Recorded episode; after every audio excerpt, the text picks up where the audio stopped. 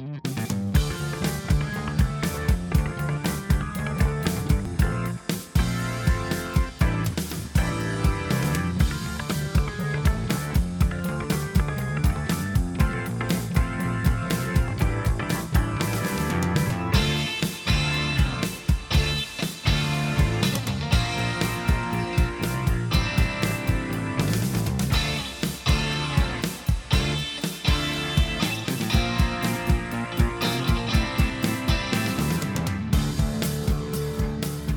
Ein Mann, der Kehrmaschinen auf Amoklauf schickte, Raumschiffen Brüste wachsen ließ, Maden das Vögeln beibrachte und Piranhas Flügel verlieh. Heute im Nachtprogramm der junge James Cameron, moderiert von Sergei Bjerkov und Martin Gleitzmann. Kleiner? So. Und begrüße äh, mich, den Sergei, ganz herzlich und den Martin grüße ich auch ganz herzlich. Hallo, weihnachtliche Grüße. Willkommen hier im Nachtprogramm. Wie immer, euer Podcast des Vertrauens, was äh, Schund und Klopper und Action und explodierende Helikopterfilme angeht. Oder aber auch äh, Filme über Killerroboter, auch und heute im Besonderen, denn heute machen wir mal etwas, äh, was wir schon lange nicht mehr gemacht haben, denn wir sind heute mal wieder ausnahmsweise aktuell. Wir versuchen diese Besprechung zeitnah an einen Kinostart zu koppeln, denn äh, demnächst, beziehungsweise in wenigen Tagen, kommt heraus Avatar Teil Nummer 2 nach 17 Monaten, wo der erste Teil jetzt her ist, kommt endlich dieser zweite Teil. Drei, 13 Jahre, glaube ich, ja, nach dem ersten 13 Teil. Jahre. James Cameron hat sich nochmal zwischen Avatar 1 und 2 nochmal mehr Zeit gelassen als damals zwischen Titanic und Avatar. Das ist schon krass, so ein Exzentriker. Wer hätte das gedacht? Genau, und ja, eben, wir, wir, haben schon das Thema jetzt vorweggenommen. Wir möchten uns heute ein bisschen mit James Cameron besch äh, beschäftigen. Und natürlich würde es sich jetzt anbieten, jetzt die ganz obligatorische äh, Filmografie-Retrospektive zu machen. Das haben jetzt aber schon andere gemacht. Die Kollegen von Katz zum Beispiel haben das ganz schön aufgearbeitet. Wir machen das jetzt nicht. Wir werden jetzt auch nicht in, in Detail über Filme wie Terminator und Co. sprechen. Die sind unseres Erachtens auch schon zu Tode gequatscht worden. Was wir aber machen, wir werden heute mal über die Filme sprechen, über die sonst keiner sprechen möchte, nämlich die Anfangsjahre von dem guten, äh, von dem kanadischen Starregisseur, nämlich die Filmproduktion, an denen er beteiligt war vor Terminator. Und mhm. da, da gibt es nämlich auch ein paar Titel, die man erwähnen kann. Die frühen Jahre, so könnte man es, glaube ich. Die, die frühen Jahre. Können, genau, und das sind nämlich ähm, genau vier Filme, so, so ziemlich an der Zahl. Wir sprechen äh, einerseits über Xenogenesis, der ja quasi sein Erstlingswerk, sein, ein Experimentalfilm, den er bei sich, glaube ich, im Wohnzimmer gedreht hat. Ein, ein, Kurzfilm auf alle Fälle. Ein Kurzfilm auf alle Fälle, äh, durch den er ähm, Aufmerksamkeit auf sich gezogen hat von Roger Corman, war, war das ein richtiger Satz, durch den er aufmerksam wurde. Wer? Nein, auf, auf, durch den äh, Roger, Roger Corman, aufmerksam auf, wurde. Auf, so genau. jetzt, jetzt habe ich es und ihn eben für gleich zwei seiner Filmproduktionen verpflichtet hatte, nämlich. Gut, dass wir nicht unser Geld damit verdienen, hier zu sprechen. Battle Beyond the Stars und Na, ich glaube, der wurde jetzt nicht speziell für diese Produktionen verpflichtet, sondern einfach angeheuert und das die Produktionen, über die wir heute sprechen, waren dann die, die gedreht wurden. Oder meinetwegen so rum, wenn du es so möchtest. Und ganz zum Schluss kommt noch der legendäre, von mir seit Jahrzehnten hin und her geschobene Piranha 2. Oder wie die Amerikaner sagen, Piranha 2. Piranha The 2. Spawning. The, the Spawning. Hm. So, aber wir könnten ja trotzdem so ein bisschen die Gelegenheit nutzen, um vielleicht einen ganz kurzen Eindruck äh, unsererseits zu geben, was, was, was uns mit dem guten Herrn James Cameron verbindet. Denn ich, ich zumindest würde sagen, er ist schon, er gilt, er zählt zu meinen absoluten Lieblingsregisseuren. Also wirklich, wir reden von der Top 3 bei mir und äh, auch ein Regisseur, für den ich eine ganz besondere ähm, ähm, Faszination, möchte ich fast schon sagen, hege. Ich hätte fast Sympathie gesagt, aber das geht ja nur eingeschenkt, weil man weiß ja zumindest ein bisschen, wie schwierig da man auch sein kann. Ja, aber das scheint schon ein rechtschaffenes, ein rechtschaffenes Arschloch zu sein. ich glaube, bei dem ist es mehr so der Fall. Ich, ich würde ehrlich sagen, ich glaube, der ist schon ein, ein guter Typ, der das Herz am rechten Fleck hat. Aber er ist so äh, getrieben von seiner von seinem Arbeitswahn und von seiner Motivation irgendwie seine eigenen künstlerische künstlerische Vision umzusetzen, dass er dadurch ein Regiment vorlegt, mit dem er wirklich Leute fast schon versklavt. Also da ich selbst jemand bin, der eher leger drauf ist und ich mich auch an den, an den Spruch halte oder an die Maxime halte, das Perfekte ist der Feind des Guten, ist natürlich die Arbeitsweise von James Cameron eine, die ich für übel halte. Und ich glaube auch nicht, dass das, was seine Filme auszeichnet, dieser Hang zum kleinteiligen Perfektionismus ist. Äh, vielleicht ist er ja tatsächlich ein Wesensverwandter von Jackie Chan, wollt, um, den auch, grad, um den auch mal abzuhandeln. Und dieser Folge. Ich habe es gerade befürchtet, dass das kommt, aber ich wollte ich wollt gerade eingrätschen, das stimmt schon. Aber wie, auch da würde ich wie schon bei Jackie Chan bei dir äh, widersprechen und sagen, ich glaube, die, genau diese Kleinteiligkeit zahlt sich am Ende schon aus. Es sind eben diese Details, die seine Filme, finde ich, äh, unterscheiden von Routineregisseuren, die vielleicht auch saubere Arbeit ablegen, aber eben nicht ganz so detailliert. Er könnte ja aber durchaus auch äh, innovative, originelle Ansätze wählen und verwirklichen, ohne jetzt seine Besetzung und die Crew zu schinden. Gerade jetzt, wenn wir über Xenogenesis sprechen und die anderen jungen Filme, da werden Sachen eben gezeigt, die nicht zwangsläufig was damit zu tun, dass er, dass er die Leute um sich drumherum zu Bitches macht, sondern es sind halt eher andere Qualitäten. Und die bedingen, also dieser Perfektionismus, dieser menschenfeindliche oder menschenschinderische Perfektionismus bedingt nicht diese andere Qualität. Wie gesagt, wir werden gleich darauf eingehen, aber ich bin natürlich bei dir. Ich weiß nicht, ob ich ihn als Lieblingsregisseur bezeichnen würde, weil er hat einfach sehr wenig Filme gemacht in doch recht langer Zeit und insofern ist es natürlich ähm, und, und da gehören schon mehrere tatsächlich zu Lieblingsfilmen. Also ich bin zu meinen absoluten Lieblingsfilmen gehören auf alle Fälle Terminator 1, ähm, Aliens, Terminator 2 und Titanic. The mhm. Abyss und True Lies finde ich aber auch super. Bei mir ist es äh, sehr ähnlich. Also ich finde, äh, die Tatsache, dass seine Filmografie recht überschaubar ist, ist für mich kein Grund, ihn jetzt da äh, das in Frage zu stellen, ob er in den Kanon der ewig Besten äh, sich einreihen darf. Auf jeden Fall. Ich meine, er hat genug Filme, dass man nicht von einem One-It-Wonder sprechen könnte. Er hat mehrere Filme, die ja, ja. sowohl die Filmgeschichte geschrieben haben, sowohl was Filmtechnik angeht, was den popkulturellen Einfluss angeht und was letztendlich auch das Einspielergebnis angeht.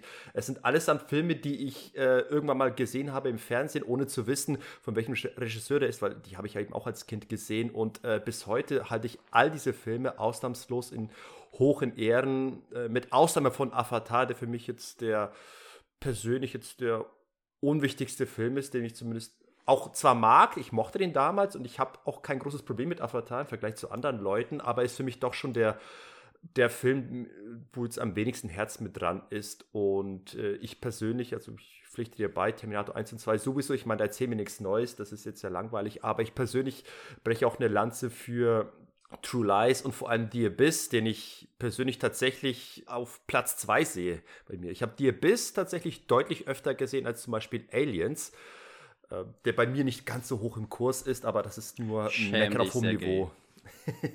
Man muss auch mal ein bisschen eine kontroverse Meinung hier reinbringen. Ne? Tatsächlich ne? habe ich heute mal wieder gelesen, dass wo im März nächsten Jahres eine UHD von The Abyss kommen soll. Ich Und glaub's, keine Bootleg? Ich glaub's, wenn ich eine offizielle Pressemitteilung lese. Das habe ich auch noch nie so ganz verstanden. Warum ist es gerade bei The Abyss und True Lies so ein Thema, dass die noch nicht auf Blu-ray rauskommen können? Ich meine, gehören die wirklich James Cameron? Ist warum, die ein, ein, warum die ein Thema sind, ist natürlich klar, weil es sie noch nicht gibt. Ähm, aber ja, die Frage ist tatsächlich, was, was zielt sich James Cameron so? Oder warum hängt es bei James Cameron, das ist dass meine die veröffentlicht Frage. werden? Genau. Weil von beiden Filmen gibt es auf jeden Fall HD-Master. Im Netz geistern die in HD rum. Daran soll es also nicht scheitern. Und da sind ja viel kleinere Filme äh, schon mehrfach teilweise abgetastet worden. Es ist sehr seltsam. Äh, ja, also Avatar ist tatsächlich von seinem Post, von dem, von den Filmen, die nach dem Werken der heutigen Episode gedreht wurden, äh, auch für mich der schwächste. Und ich habe tatsächlich jetzt versucht, nochmal den ersten Teil zu sehen, weil ich morgen in Teil 2 gehen werde.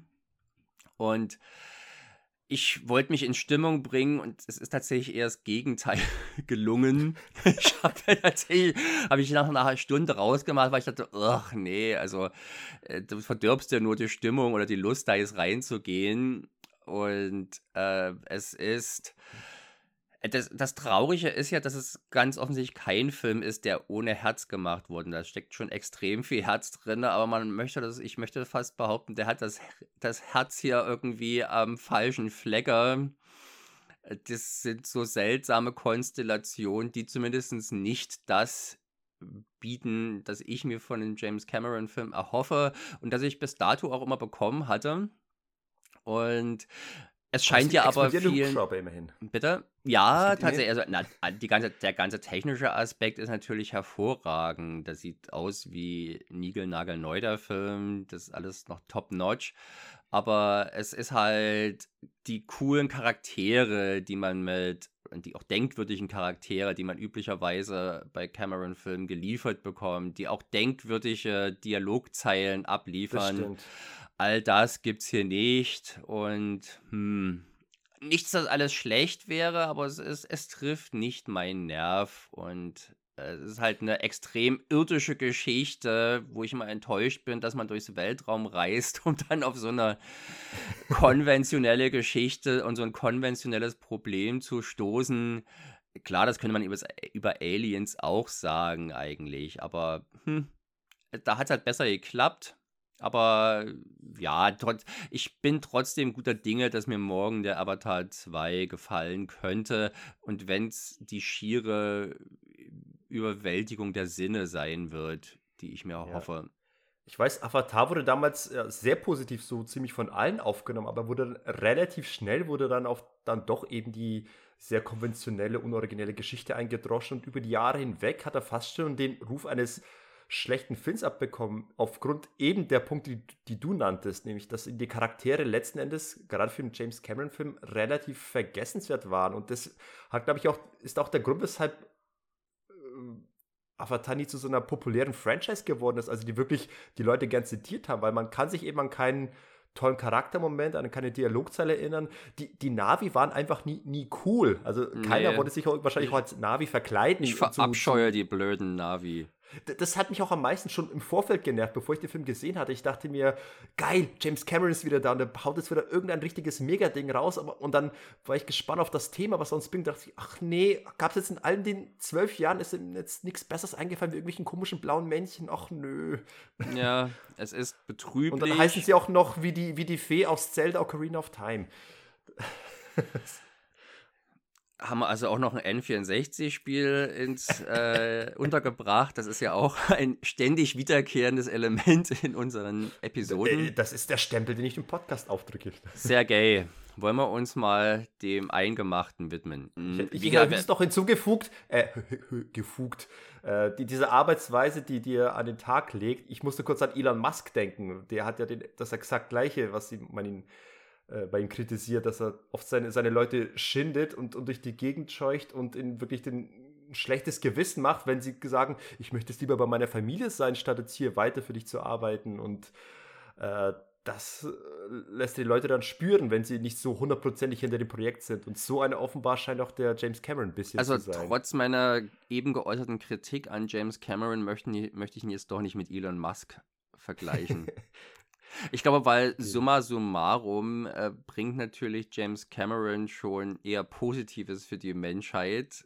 Und sei es erstmal nur Spaß, aber er schneidet ja durchaus auch mal Themen an, die, von die, äh, die er früher auf durchaus recht elegante, spielerische und unterhaltsame Art und Weise in seine Filme einzuflechten vermochte. Und hat auch noch keine wichtigen Teile der Infrastruktur gekauft, privatisiert und der äh, langsamen Zerstörung anheimgestellt. Also insofern sehe ich ihn schon noch als Kraft des Guten auf der Makroebene okay. würde aber ungern mit ihm arbeiten wollen.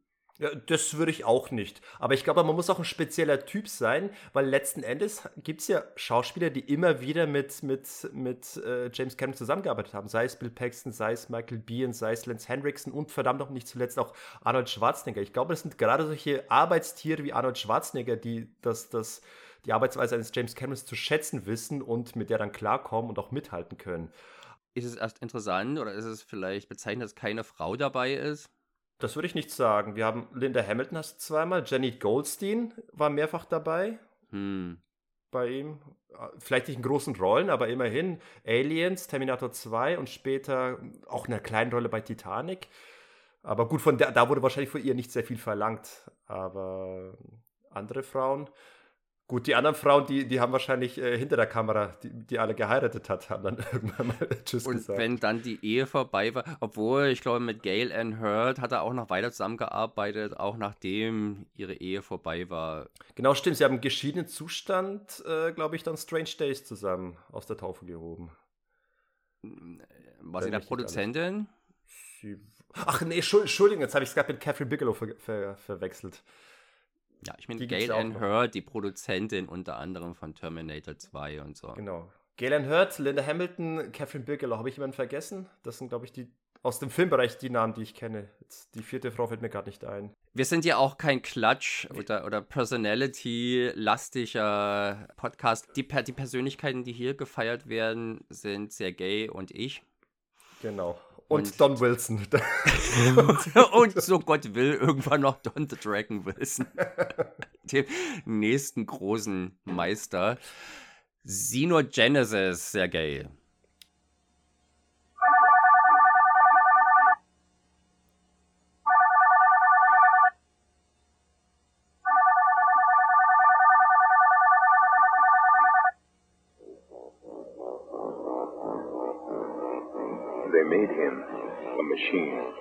Trained to deliver humanity from the final cataclysm. They built him a machine, the most awesome ship ever constructed, and with a mind of its own. Xenogenesis. Wie, wie können wir den Namen überhaupt äh, übersetzen? Xeno ist irgendwie fremd, Genesis, der Anfang. Der Anfang des Fremden. Ja, oder Erschöpfung oder Erschöpfung. Es, ich ich kann es jetzt nicht aus dem Film heraus ableiten. Allerdings muss ich sagen, dass, wenn ich mir jetzt hier bei der Wikipedia die Inhaltsbeschreibung äh, durchlese, sind, werden ja auch Sachen genannt, an die ich mich schon überhaupt nicht mehr erinnern konnte. Vermutlich werden die allesamt in dieser kurzen oder in dieser offenbar gar nicht so kurzen Bilderparade zu Beginn des Kurzfilmes äh, benannt, weil das, was dann im eigentlichen Film an Handlung zu sehen ist, ist sehr kompakt. Nämlich ein Raumschiff landet auf einem Planeten, wo sich dann einer der beiden Piloten in eine Art futuristische Fabrikhalle begibt. Es erinnert es so ein bisschen an Tron. Eine äh, gigantische Reinigungs- oder Kehrmaschine aufstört, die ihn dann versucht zu dem ganzen anderen Müll zu, äh, zu stecken. Und der muss er halt entkommen. Und das schafft er nur, nachdem seine Kollegin äh, dann auch zu ihm stößt und mit einem Laderoboter, so nenne ich es mal zumindest, einfach dann äh, schafft, das, die Kehrmaschine unter Kontrolle zu bringen. Ja. Also man könnte es einfach zusammenfassen und da sieht man eigentlich schon äh, eine der Urinteressen eines James Cameron. Alles, was man von aus Terminator und Co. kennt, sieht man schon hier fokussiert, nämlich äh, sein Lieblingsthema, die, die Begegnung von Mensch und Maschine und vielleicht sogar die Verschmelzung selbiger oder die Nutzung von Maschinen und auch der Kampf gegen die Maschinen. Also alles, was man aus Terminator kennt, sieht man hier, findet man hier natürlich nicht schon wieder. Sowas wie memorable Charaktere, na gut, menschliche das, Beziehungen. Es, es geht, es geht Themen. Äh, Drama ist jetzt hier gut. Es ist jetzt schwer zu beurteilen. Den Xenogenesis gibt es seit einigen Jahren auf YouTube äh, zu bestaunen in erschreckend schlechter Qualität. Ich könnte mir vorstellen, den mal in richtig geiler HD-Qualität zu sehen, vielleicht in einem Bonusmaterial bei einem Cameron-Film mit dabei. Das jo. wäre vermutlich ein ganz anderes Erlebnis was man hier sieht, ist auf alle Fälle aber schon ähm, prophetisch oder zumindest also es stimmt ein auf das, was Cameron später machen sollte. Da hast du natürlich völlig recht, Sergej. Ja. Und vor allem erkennt man schon, dass er früh Ideen hatte für, für ähm, Produktionsdesign. Also äh, die, dieser Roboter, der ganz am Anfang von dem Film rausgefahren kommt, dieses, dieses turmartige Panzerwesen auf diesen, auf diesen Ketten, sieht verdächtig ähnlich den entsprechenden Dem Hunter-Killer aus, aus eben den Terminator-Filmen. Also mhm. die, da, da, merkt man, da hat er einfach äh, irgendwie ein Fable für dieses Design und das hat sich durch die Filme eben durchgezogen. Da hat es eben seinen Ursprung genommen. Ich weiß nicht, ob man ein Fable für das Design hat, aber es, mit, mit Terminator konnte es dann halt endlich mal auf eine anständige Art und Weise verwirklichen, dass äh, der, der Xenogenesis ist also ein Projekt, das er für 10 Millionen, ach Quatsch, für 10.000 Dollar, ich weiß gar nicht, ob für amerikanische oder kanadische Dollar gedreht hat. Das haben ihm eine, ein paar Zahnärzte spendiert, die das Ganze als Steuerabschreibungsprojekt genutzt haben. Genau, stimmt. Ein Zahnarztprojekt war das. Also kein Zahnarztprojekt. Es gibt da auch keine Schleichwerbung für Dr. für Dr. Bests Edelbürsten oder sowas wenn, wenn der Roboter dann, ja stimmt, wenn dann die, der gute Roboter mit der riesen Zahnbürste gekommen wäre und dann genau. den Bösen weggestoßen Schrubb dir mal das Gebiss, du Potsau. Ja, oder, oder nimmt die, die Zahnpasta und, und steckt sie quasi den, den Panzer irgendwo in, ins Getriebe und explodiert dann. Das wäre natürlich keine gute Werbung für die Zahnpasta, aber. nee, das stimmt. Wenn sie, derart, wenn sie derart schmurgelt, dass dann das ganze Getriebe stehen bleibt, würde ich diese Zahnpasta vermutlich nicht in den Mund nehmen. Äh, ich glaube, wir können und man kann mit Fug und Recht sagen, dass Dino Genesis vor allem erstmal ein Technik-Demo ist. So würde man es vielleicht heute im Zusammenhang mit einem Computerspiel vielleicht nennen. Es ist halt eine ganz, ganz kompakte Handlung, was schon fast zu viel gesagt ist. Es ist eine Szene. Wir reden von zwölf Minuten Filmlaufzeit. Inklusive Vorspann mit Prolog und Abspann, der ist nicht endlos lang ist, aber immerhin.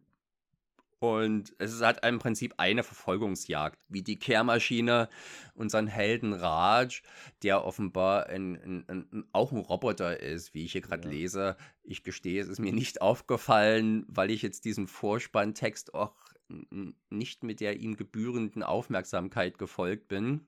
Ja, diese Lore war mir auch relativ egal.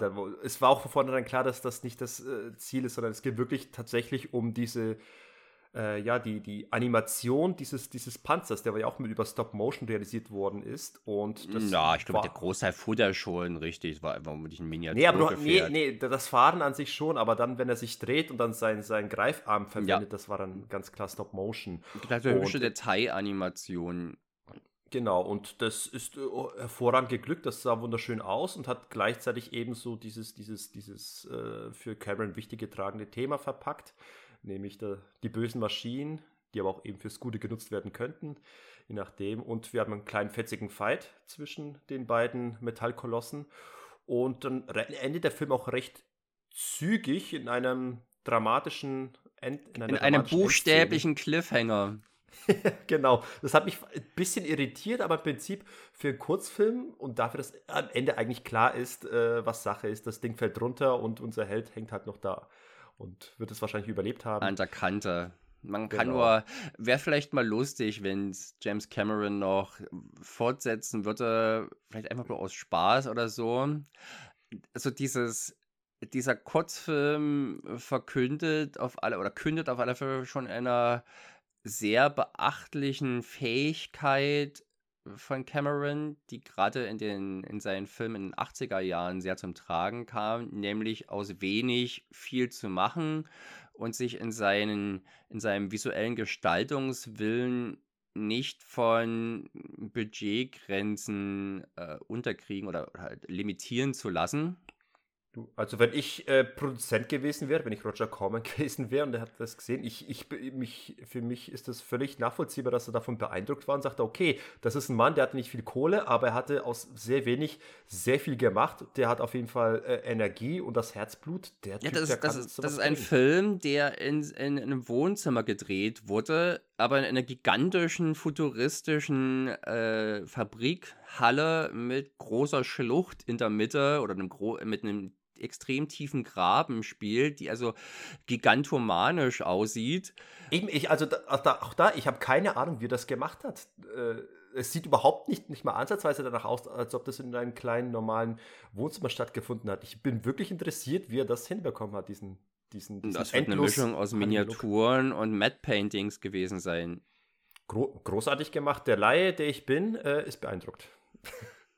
Das sind ja Sachen, die er dann tatsächlich auch äh, schon jetzt auch bei den Filmen, die wir besprechen werden, zum Teil eingesetzt hat. Also gerade diese, äh, diese, diese ehrfurchtgebietende Größe hat er zum Beispiel auch in Galaxy of Terror schon mit untergebracht. Vielleicht noch kurz zu sagen, abseits jetzt von Xenogenesis, der 1978 naja, der ist nicht erschienen, der ist 78 gemacht worden und dann im Orkus des Versch Vergessens verschwunden. Ich weiß gar nicht, wie der überhaupt das Licht der Öffentlichkeit erreicht hat, wer das Videotape, das aussieht wie zehnmal überspielt und fünfmal davon ich noch Ich würde auch gerne wissen, wie das verbreitet wurde. Wahrscheinlich hat es wirklich direkt an Corman geschickt, um sich zu bewerben kann ich mir vorstellen. Es sind auf alle Fälle noch diese üblichen, für, für, für Testtapes üblichen hm, Daten mit unten im Bild äh, drinne. Das ist natürlich auch bedauerlich. Ich glaube aber tatsächlich, dass es über YouTube zum ersten Mal der Öffentlichkeit zugänglich gemacht wurde. Ja, ja also wie gesagt, 78 und dieses Tape ist dann halt in die Hände unter anderem auch von Roger Corman, glaube über einen Umweg eines anderen Produzenten äh, gelangt und Roger Corman hat dann halt Cameron, der zu diesem Zeitpunkt äh, persönlicher Fakt als Trucker arbeitete, halt angeheuert als äh, Assistenten im Art Department seines Mini-Studios New World Productions, glaube ich, war es. Mhm. Genau.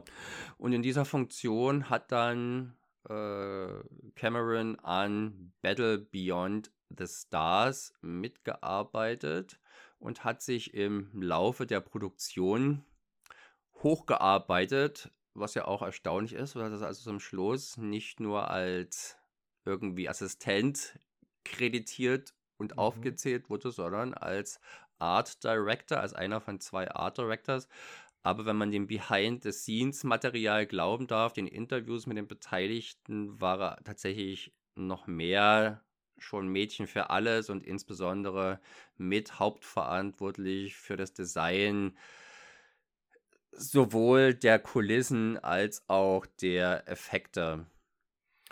Und da möchte ich gleich mal einhaken, wobei, wo mich dramaturgisch erstmal kurz die Rahmenhandlung hier genau. anreißen.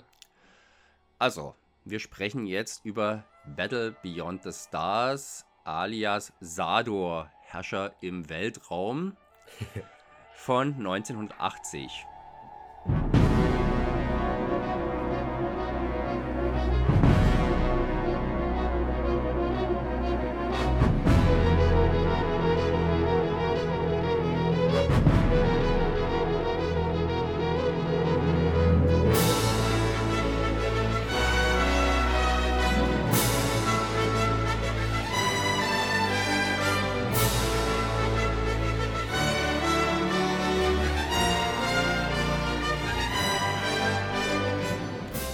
böse Imperium der Malmori unter Führung des übellaunigen Sador, welcher der Welt offenbar krumm nimmt, ihn mit einem stattlichen Muttermal gestraft zu haben, bedroht mit seinem Sternzerstörer slash Todesstern den friedlichen Agrarplaneten Akir und verlangt unter Androhung kompletter Vernichtung gigantische Abgaben, welche die Bevölkerung ruinieren würden. Wehren können sich die Bewohner nicht, also wird der junge Chet beauftragt, hinaus in die Welt zu ziehen, um Helden zu finden, welche dem Planeten auch ohne Bezahlung beispringen würden. Mit seinem dickbrüstigen Raumschiff macht sich Chet auf die Suche, muss aber zunächst einmal der Malmuri-Patrouille entkommen, welche Akir überwacht. Und damit haben wir, ähm, wenn man jetzt aufmerksam zu, zugehört hat, wird man auf jeden Fall ein Handlungselement herausgehört gehört haben, das sich auf bereits bestehende Filme stützt. Denn an sich ist ja Battle Beyond the Stars ein, ein, ein Cash Grab, ein, ein, Film, der versucht, im Fahrwasser des Erfolges von Star Wars hier ähm, abzusahnen.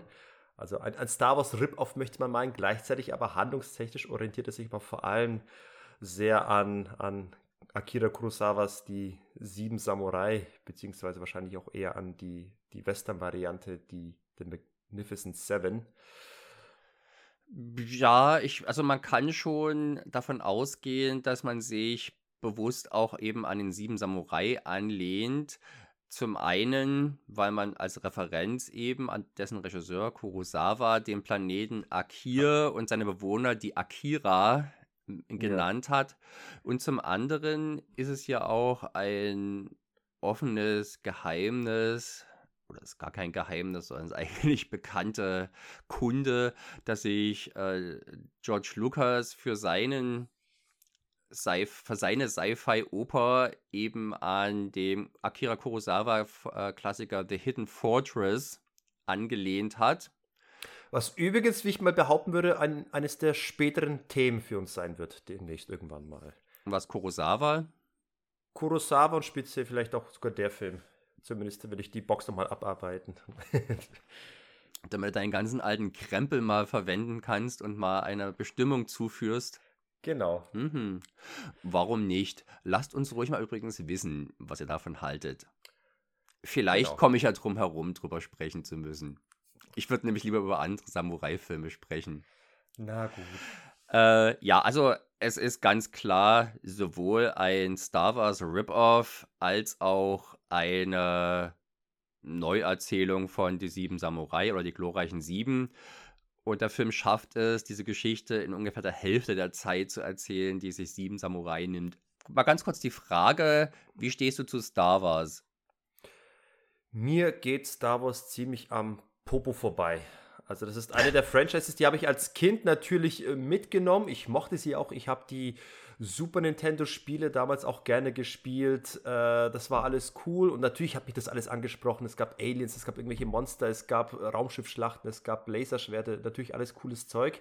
Aber im Vergleich zu anderen Dingen, die mich auch als Kind angesprochen haben, hat mich irgendwie Star Wars irgendwie recht schnell so in der Jugend dann irgendwie kalt gelassen und irgendwie hat es mich nicht weiter begleitet und mittlerweile bin ich eher genervt von Star Wars. Und ich habe mir bis heute zum Beispiel Episode 9 nicht mehr angeguckt. Ich glaube, ich werde es auch nicht mehr tun in diesem Leben. Es interessiert mich einfach nicht. Und generell gehen mir Star Wars-Fans auf die Nerven. okay, dann wird es dich freuen zu hören, dass ich Star Wars-Fan bin.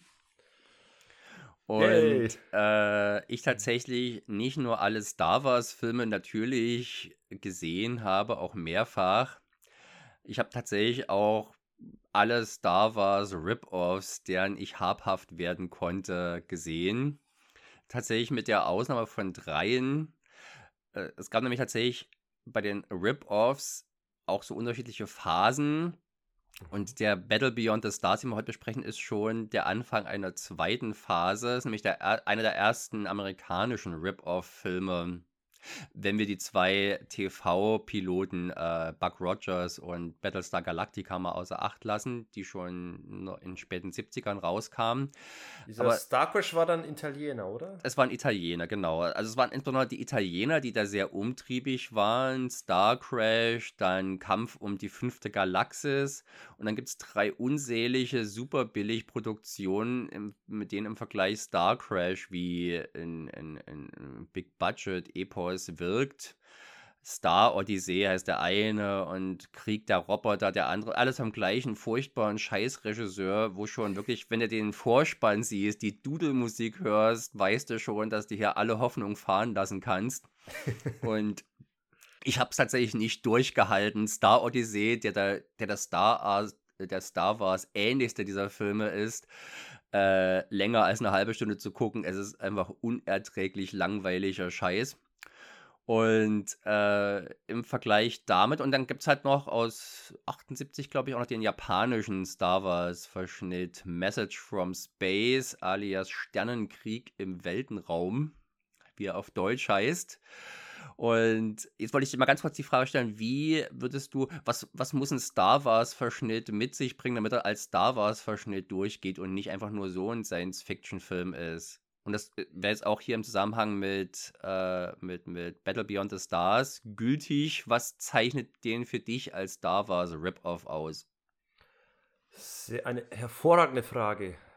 Solche guten Fragen können wirklich nur im Nachtprogramm gestellt werden. Du fühlst mich ein bisschen unvorbereitet mit der Frage, aber ich hau einfach mal so die, diese, diese Analogien raus. Ja, das ist wie Star Wars, aber was macht eigentlich Star Wars aus? Was, was soll ich als Nicht-Fan darauf antworten. Äh, Raumschiffsschlachten, ja. Warum ist, es nicht, warum ist es nicht ein Star Trek Rip-Off beispielsweise? Dafür hat es nicht so den, den Anreiz eines echten Science-Fiction, einer echten Science-Fiction-Geschichte, nicht diesen intellektuellen, wirklich wissenschaftlichen oder pseudowissenschaftlichen Anspruch. Es, Star Wars ist ja wirklich mehr ein, ein Märchen, das den Anstrich von einem äh, futuristischen äh, Setting hat. Ich glaube, es ist einfach tatsächlich eine einzelne Heldenreise, die die Star Wars ausmacht, was natürlich jetzt auch nicht speziell Star Wars ist, aber das macht es mehr aus als zum Beispiel äh, Star Trek, sage ich jetzt mal als Laie. Ich weiß nicht, ob du mir zustimmen würdest. Mhm. Am Ende des Tages, also was auf jeden Fall Star Wars von allem unterscheidet, sind äh, Lichtschwerter. Das hast du sonst nirgends. Und das hast du auch hier nicht. Insofern. Ich wollte gerade sagen, das ist ja jetzt erstmal kein so treffliches Beispiel, um Battle Beyond the Stars als Star Wars Rip-Off äh, kenntlich ja. zu machen. Genau, aber ich glaube, es sind am Ende doch Raumschiffschlachten, die, die das Ganze hier eint. Das hast du hier noch und nöcher mit natürlich äh, schön fetten Explosionen. Du hast hier, du hast hier natürlich ganz klare Kopien wie eine Variation des, des Todessterns, der auch hier, ich glaube, irgendwie anders genannt wird, der Planeten. Sternenkonverter, glaube ich, wird er euphemistisch genannt. Das, er konvertiert die Planeten in nichts in nichts, ja, ein, ein Entmaterialisierer. Ja, das ein wäre vielleicht fairer und klänge immer ja. noch zu schön. Genau, aber ansonsten ist Star Wars an sich macht eher die, die Mischung aus verschiedenen bekannten äh, Erzählstrukturen aus. Eben, du hast eine Heldengeschichte, äh, es ist sehr märchenhaft arrangiert und du hast eben, äh, ja, eben große Raumschiffschlachten, die jedes Kind begeistern würde. Ein schönes Kompliment. Die, ja. ich würde allerdings sagen, die Heldenreise ist zwar bei Star Wars gegeben, muss aber jetzt in einem Rip-Off nicht unbedingt dabei sein, weil es einfach nicht jeder hinkriegt, die irgendwie so zu schildern, dass sie auch als Heldenreise funktioniert. Hier ist sie eingeschränkt doch da, der Chat, äh, gespielt von Richard Thomas, den TV-Fans mit Fable für älteren Stoff als Johnny Boy aus den Waltons kennen könnten. Mir war ich er noch aus S. Ja, ich wollte gerade sagen, mir ist er als S vor allem als die ältere Version von, ach, wie heißt der Ben? Ist das Ben, der Typ, der, der Schriftsteller? Das weiß ich jetzt nicht mehr. Interessant ist, dass der Chef der Malmori, also der Gegenspieler Sador, gespielt von John Saxon, ein. Der große Martial Arts Star. Ein großes aufgemaltes Muttermal hat, derweil unser Hauptheld ein etwas kleineres, dafür echtes Muttermal auf der Wange trägt. Ja.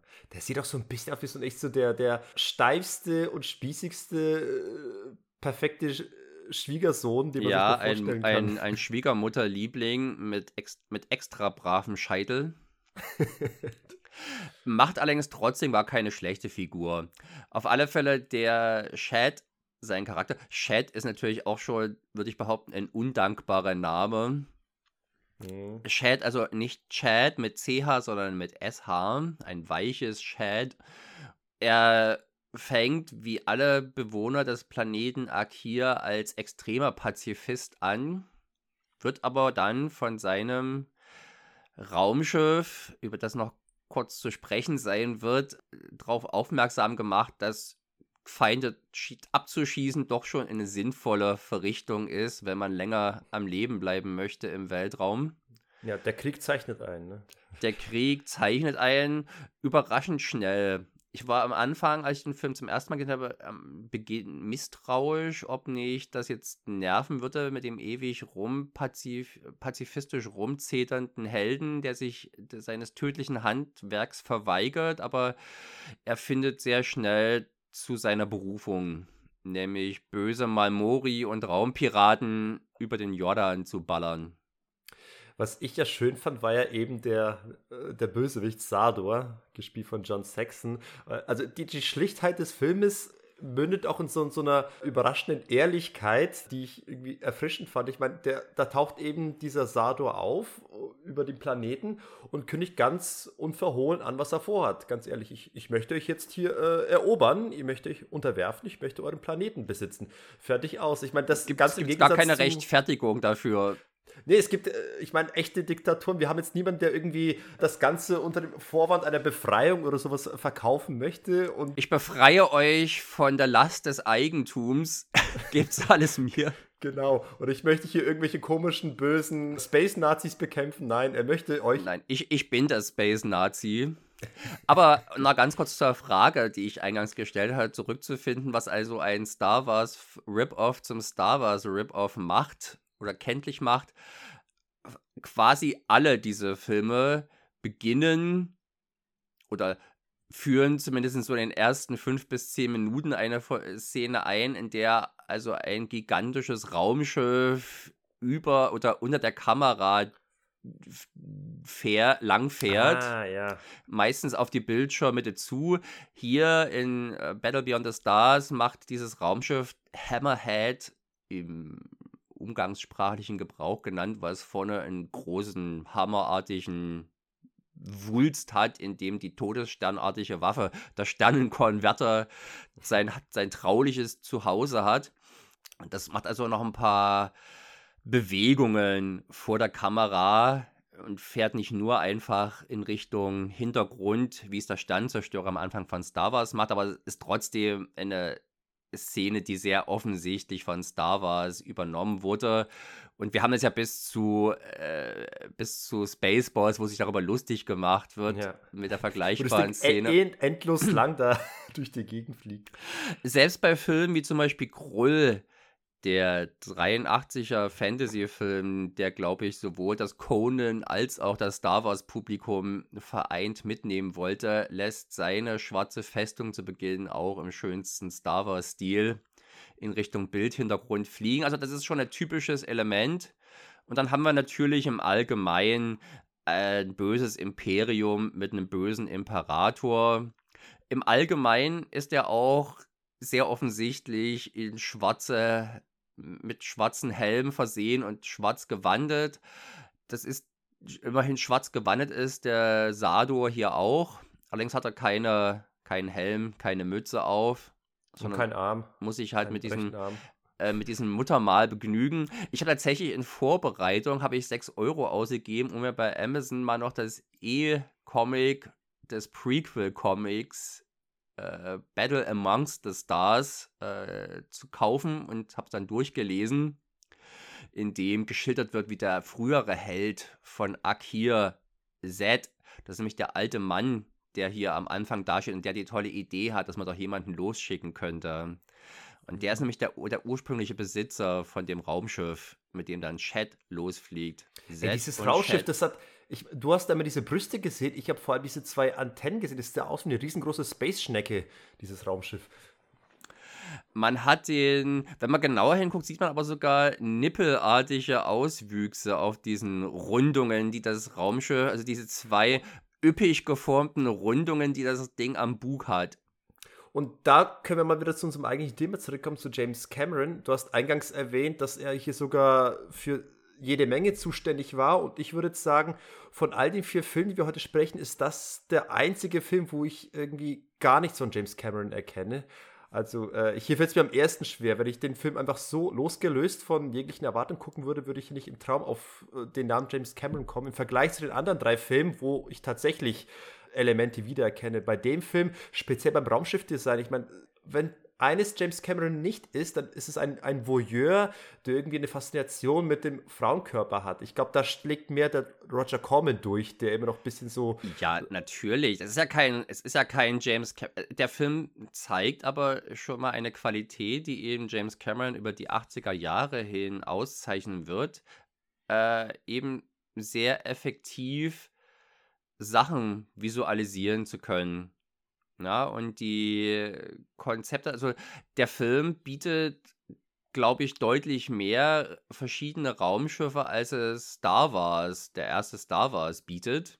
Und mhm. die sind tatsächlich auch sehr detailliert ausgearbeitet und sehen richtig gut aus. Was haben wir denn nochmal? Wir haben jetzt diese, diese Space-Schnecke mit, ja, den, mit den Titten. Fast jeder, der, fast jeder der Helden, die dann eingesammelt werden, hat auch sein eigenes Raumschiff. Und dann gibt es noch zusätzlich Plünderer-Raumschiffe und so weiter und so fort. Also hier gibt es bestimmt zehn Raumschiff-Typen habe ich jetzt gerade bei Star Wars nicht überdacht, was ich da so leichtfertig gesagt habe. äh, es ist aber auf alle Fälle so ein B-Film. Wenn man gerade wenn man es mit den anderen Star Wars Rip-Offs vergleicht, ist hier richtig viel zu sehen und in, in, der Qualität. Zum Beispiel der Kampf um die fünfte Galaxis. Da hat unser alter Kompadre, der Antonio Margariti, du wirst ihn vielleicht noch kennen von Das Zepter des Sonnengottes als Regisseur. Ich, du hast mir wieder vorweggenommen. Entschuldigung ich wollte dir die Freude nicht verderben, dein Wissen unter Beweis zu stellen. Dort war er ja auch einer, da war er ja auch für die Miniaturen, äh, hat er ja auch die Miniaturen ins Spiel gebracht und bei diesem Kampf um die fünfte Galaxis, The Humanoid, wie er im Englischen, in der Englisch oder in der internationalen Fassung heißt, da ist halt der Sternzerstörer, da sind so wenig Details dran, wenn du das vergleichst mit dem Hammerhead hier, also der, der fliegenden Festung von Sador, das, das, glänzt richtig durch die ganzen Details. Und das setzt sich dann auch beim Innenleben der, der Raumschiffe fort. Also die haben jeder sein eigenes Set-Design und das ist durchaus auch cool gemacht und nicht nur spartanisch. Sieht teilweise richtig gemütlich aus.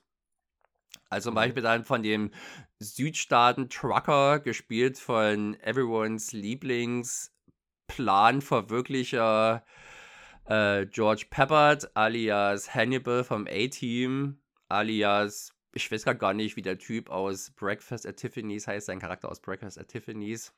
War nicht sogar auch bei Magnificent Seven dabei? Hm, müsste ich jetzt ehrlich gesagt lügen. Oder nee, das war, glaube ich, der, der, dieser komische die, Kopfgeldjäger, der ganz allein da lebt mit seinen Schätzen.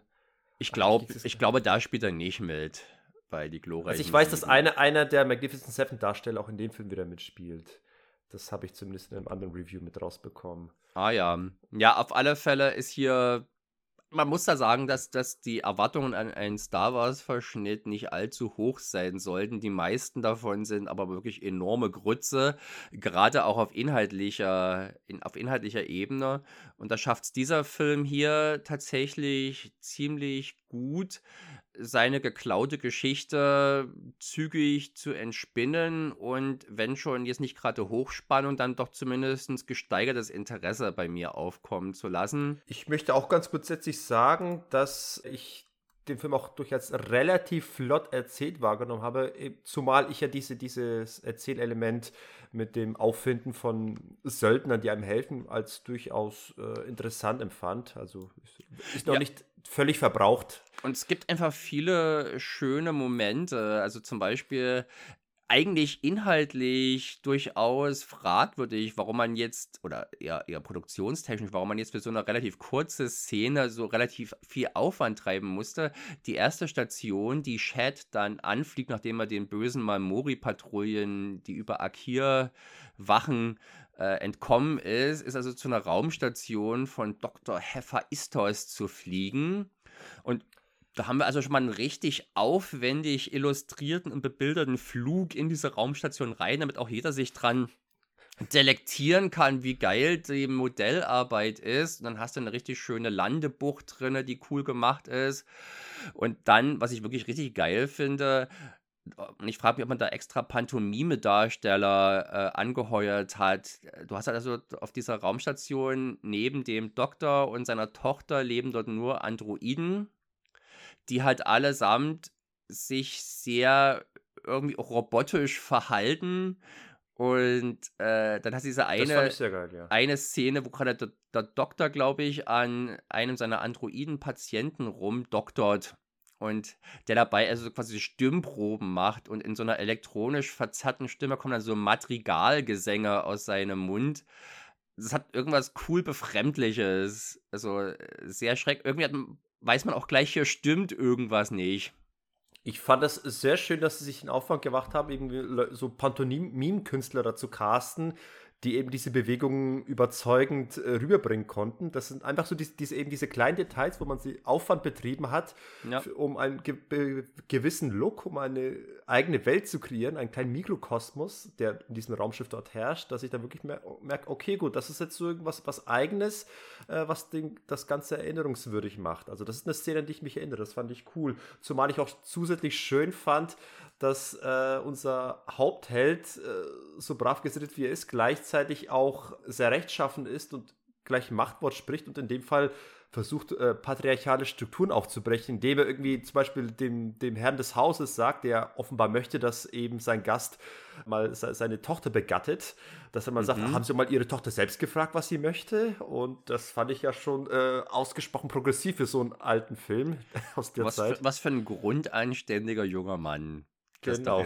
Also man merkt, die, man merkt dem Chat schon an, dass es ein, dass es ein angenehmer, freundlicher Typ ist, der hier auch mit Einsatz bei der Sache ist, fürs Gute, aber dafür auch seine Prinzipien nicht über Bord werfen möchte. Ja.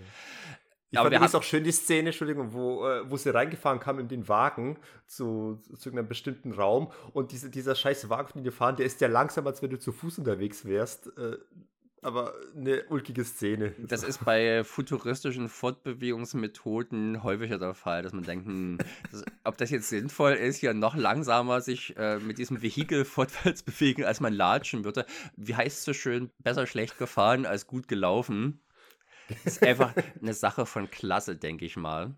Ja, genau. Äh, aber dann hast du auch weitere coole Ideen, beispielsweise die, die Kelvin. Das ist also zwei Außerirdische einer oder zwei Vertreter einer Rasse, die sich über Temperatur, die über Temperatur kommunizieren. Stimmt, stimmt. Und die, wenn du sich denen annäherst, die dann sehr warm wird und du dann fast in die Luft fliegst. Genau, was dann auch taktisch benutzt wird. Dann hast du die Nestor, eine Kollektivintelligenz, was wie, das ist natürlich auch ein bisschen, ja, eher putzig oder albern, aber es sieht irgendwie cool aus, wenn einer von denen sich dann äh, einen Snack in den Mund steckt und alle kauen dann und schmecken das auch. Äh, interessant übrigens ist noch ein Vertrauter aus späteren Cameron-Filmen, der Darsteller dieser Nest, des, des Hauptnestors ist Earl Bowen oder Bowen, Bowen der jedenfalls äh, Ach Terminator so, ja, Bone, als Dr. Silberman aus Terminator 1 genau. und 2 bekannt sein könnte. Ach stimmt, der ist mir gar nicht aufgefallen. Stimmt, du hast recht, den gab es da auch. Genau. Interessant. Junge, und, wir, junge und wir dürfen nicht vergessen, ja? ja, auch sehr wichtig, wie heißt die? Ich habe vergessen, wie sie hieß, aber es ist die Dame mit den Mörderhupen. Sybil Danning.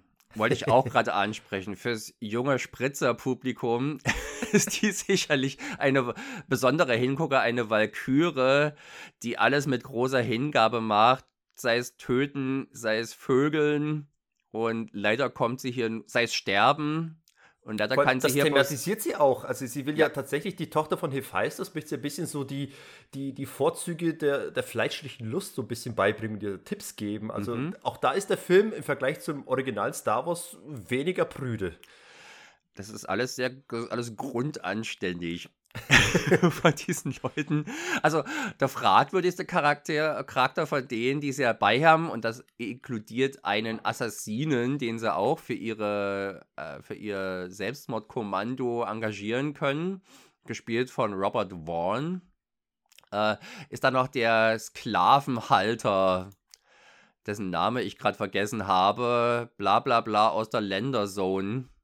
Mhm. Nennt er, wird er immer genannt. Und der schließt sich letztendlich dem Unternehmen nur an, weil er so einen Hass auf Sendor hat, der seine Rasse ausgerettet hat. Das ist so ein Echsenvieh. Mhm. Und auch das, man merkt dem Film an, und das ist durchaus anders als vielen anderen äh, Roger Corman-Produktionen, dass hier mit einer Sorgfalt gearbeitet wurde die durchaus besonders ist und ich denke mal auch ein Grund ist, warum der Film von äh, Major Labels äh, um, vertrieben wurde. Ich glaube, bei mhm. uns kam der durch Warner in die Kinos, wenn ich mich recht entsinne. Zumindest war das Tape von Warner. Er war auch eine der teuersten Roger Corman-Produktionen. Die Wikipedia erzählt hier was von 2 Millionen, was glaube ich nicht stimmt, weil da gab es auf alle Fälle vorher schon in den 70er Jahren Avalanche, der glaube ich eine 6 Millionen Dollar Produktion gewesen ist, ein Katastrophenfilm. Mhm. Äh, Im Making of, was in der US, auf der US Blu-ray mit dabei ist, erzählt der Alec Gillis, auch ein sehr bekannter Effektmann übrigens, der seit Alien 3 einer der Haupt-Alien-Effektverantwortlichen äh, ist, also für die praktischen Effekte. Ist ja also auch eine seiner frühen Produktionen.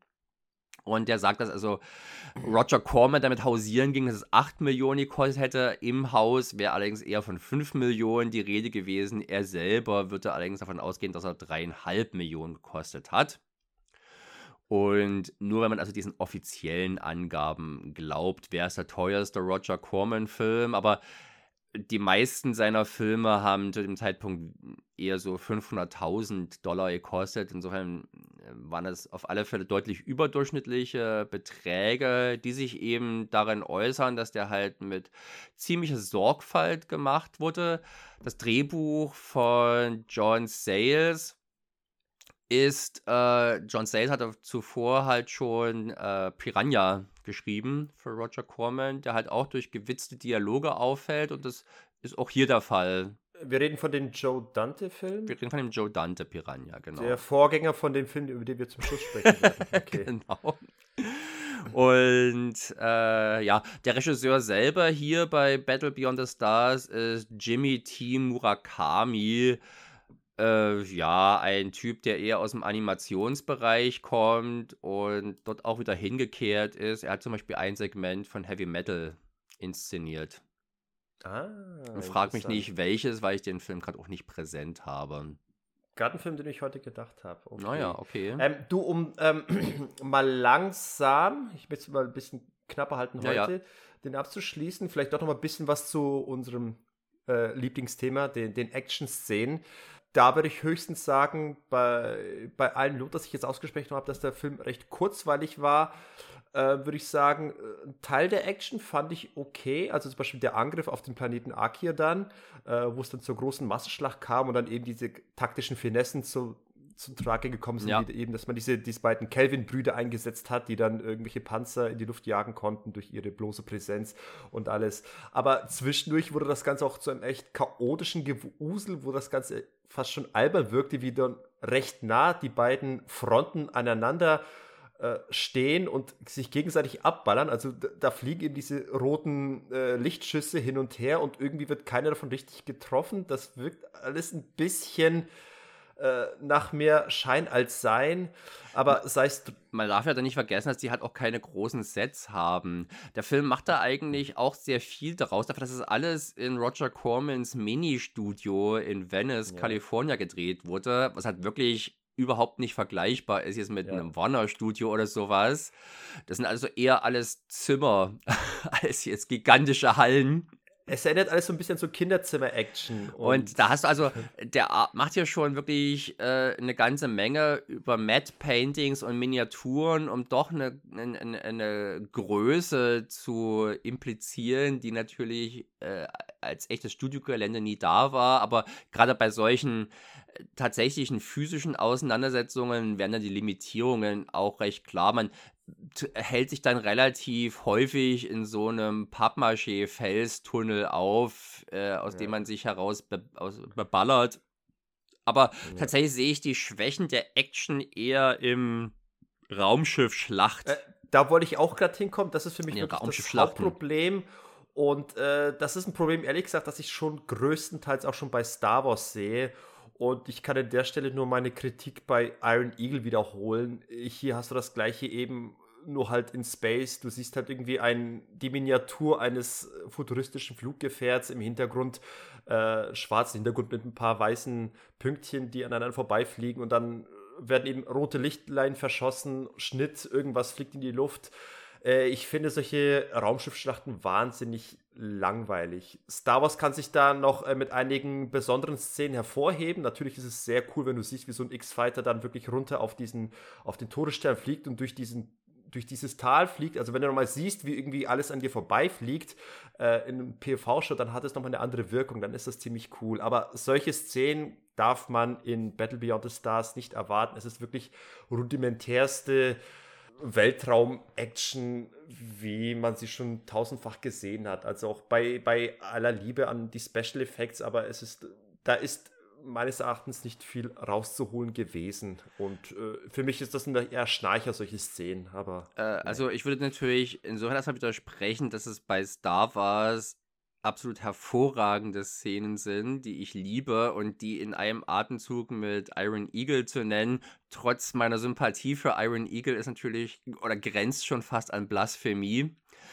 Und natürlich war, äh, da war die Star Wars Action, die Weltraum-Action nicht nur das äh, Ergebnis von Know-how, also sprich von tatsächlich gewusst wie, sondern natürlich auch von technischem Know-how und dem Geld, das umzusetzen.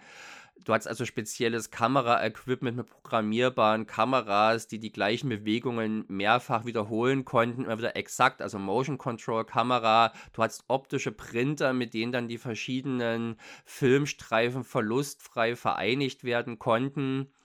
Hier hast du halt also im Abspann wird kurz eine, wird auch eine Motion Control Kamera und den entsprechenden, die entsprechende bedienende Person aufgezählt. Es wird also im in der, in der Finalschlacht gibt es dann ein paar komplexere Szenen, wo man sieht, wie also eines der Rebellenraumschiffe äh, durch, durch die Öffnung im Sternzerstörer, nenne ich es mal, durchtaucht. Das sieht ganz cool aus.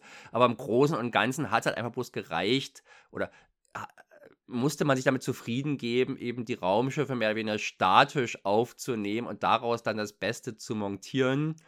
Hm es ist ein Resultat, was, glaube ich, Kinder durchaus begeistern könnte, aber ein anspruchsvolleres Publikum, insbesondere natürlich heute, amü amüsiert im besten Falle eher. Es ist schön, diese, die, die, die Modelle sind halt einfach schön. Aber das, was man daraus macht, auch was man daraus machen kann, ist halt jetzt nicht so toll. Und da kann der Film halt einfach auch nicht mithalten. Das war vermutlich auch illusorisch zu glauben. Es, es, es ist flott montiert, insofern und es überstrapaziert ist die Geduld auch nicht, aber das, das sind schon offensichtliche Schwächen, wo der Film, der sonst durchaus sogar ein paar Vorzüge gegenüber Star Wars hatte. Zum Beispiel siehst du halt so relativ exotische Planetenoberflächen, die man im ersten Star Wars Film so noch nicht zu sehen bekommt. Da hat man hier ein da paar hübsche. Bloß Wüste, fertig. Ja, da hat man hier halt ein paar hübsche Matte Paintings und ein paar hübsche Miniaturlandschaften. Aber. Das erinnert ein bisschen mehr an so 50er Jahre äh, Science-Fiction-Comics.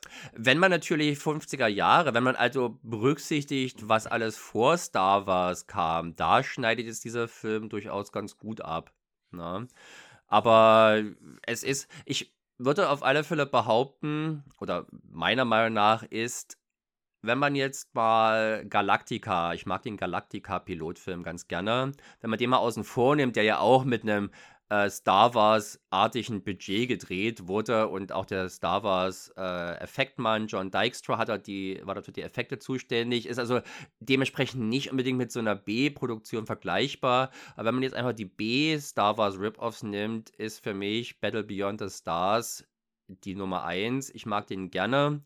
Ich mag ihn ausgesprochen gerne und äh, ich finde, er ist auch von den Filmen, die wir heute besprechen, wir nehmen mal den Sino Genesis aus der Konkurrenz raus. Als 10 Minuten ist das jetzt nicht kein ehrlicher Wettstreit, aber von den drei Spielfilmen äh, ist, er, ist er auf alle Fälle der, den ich am meisten mag als Film.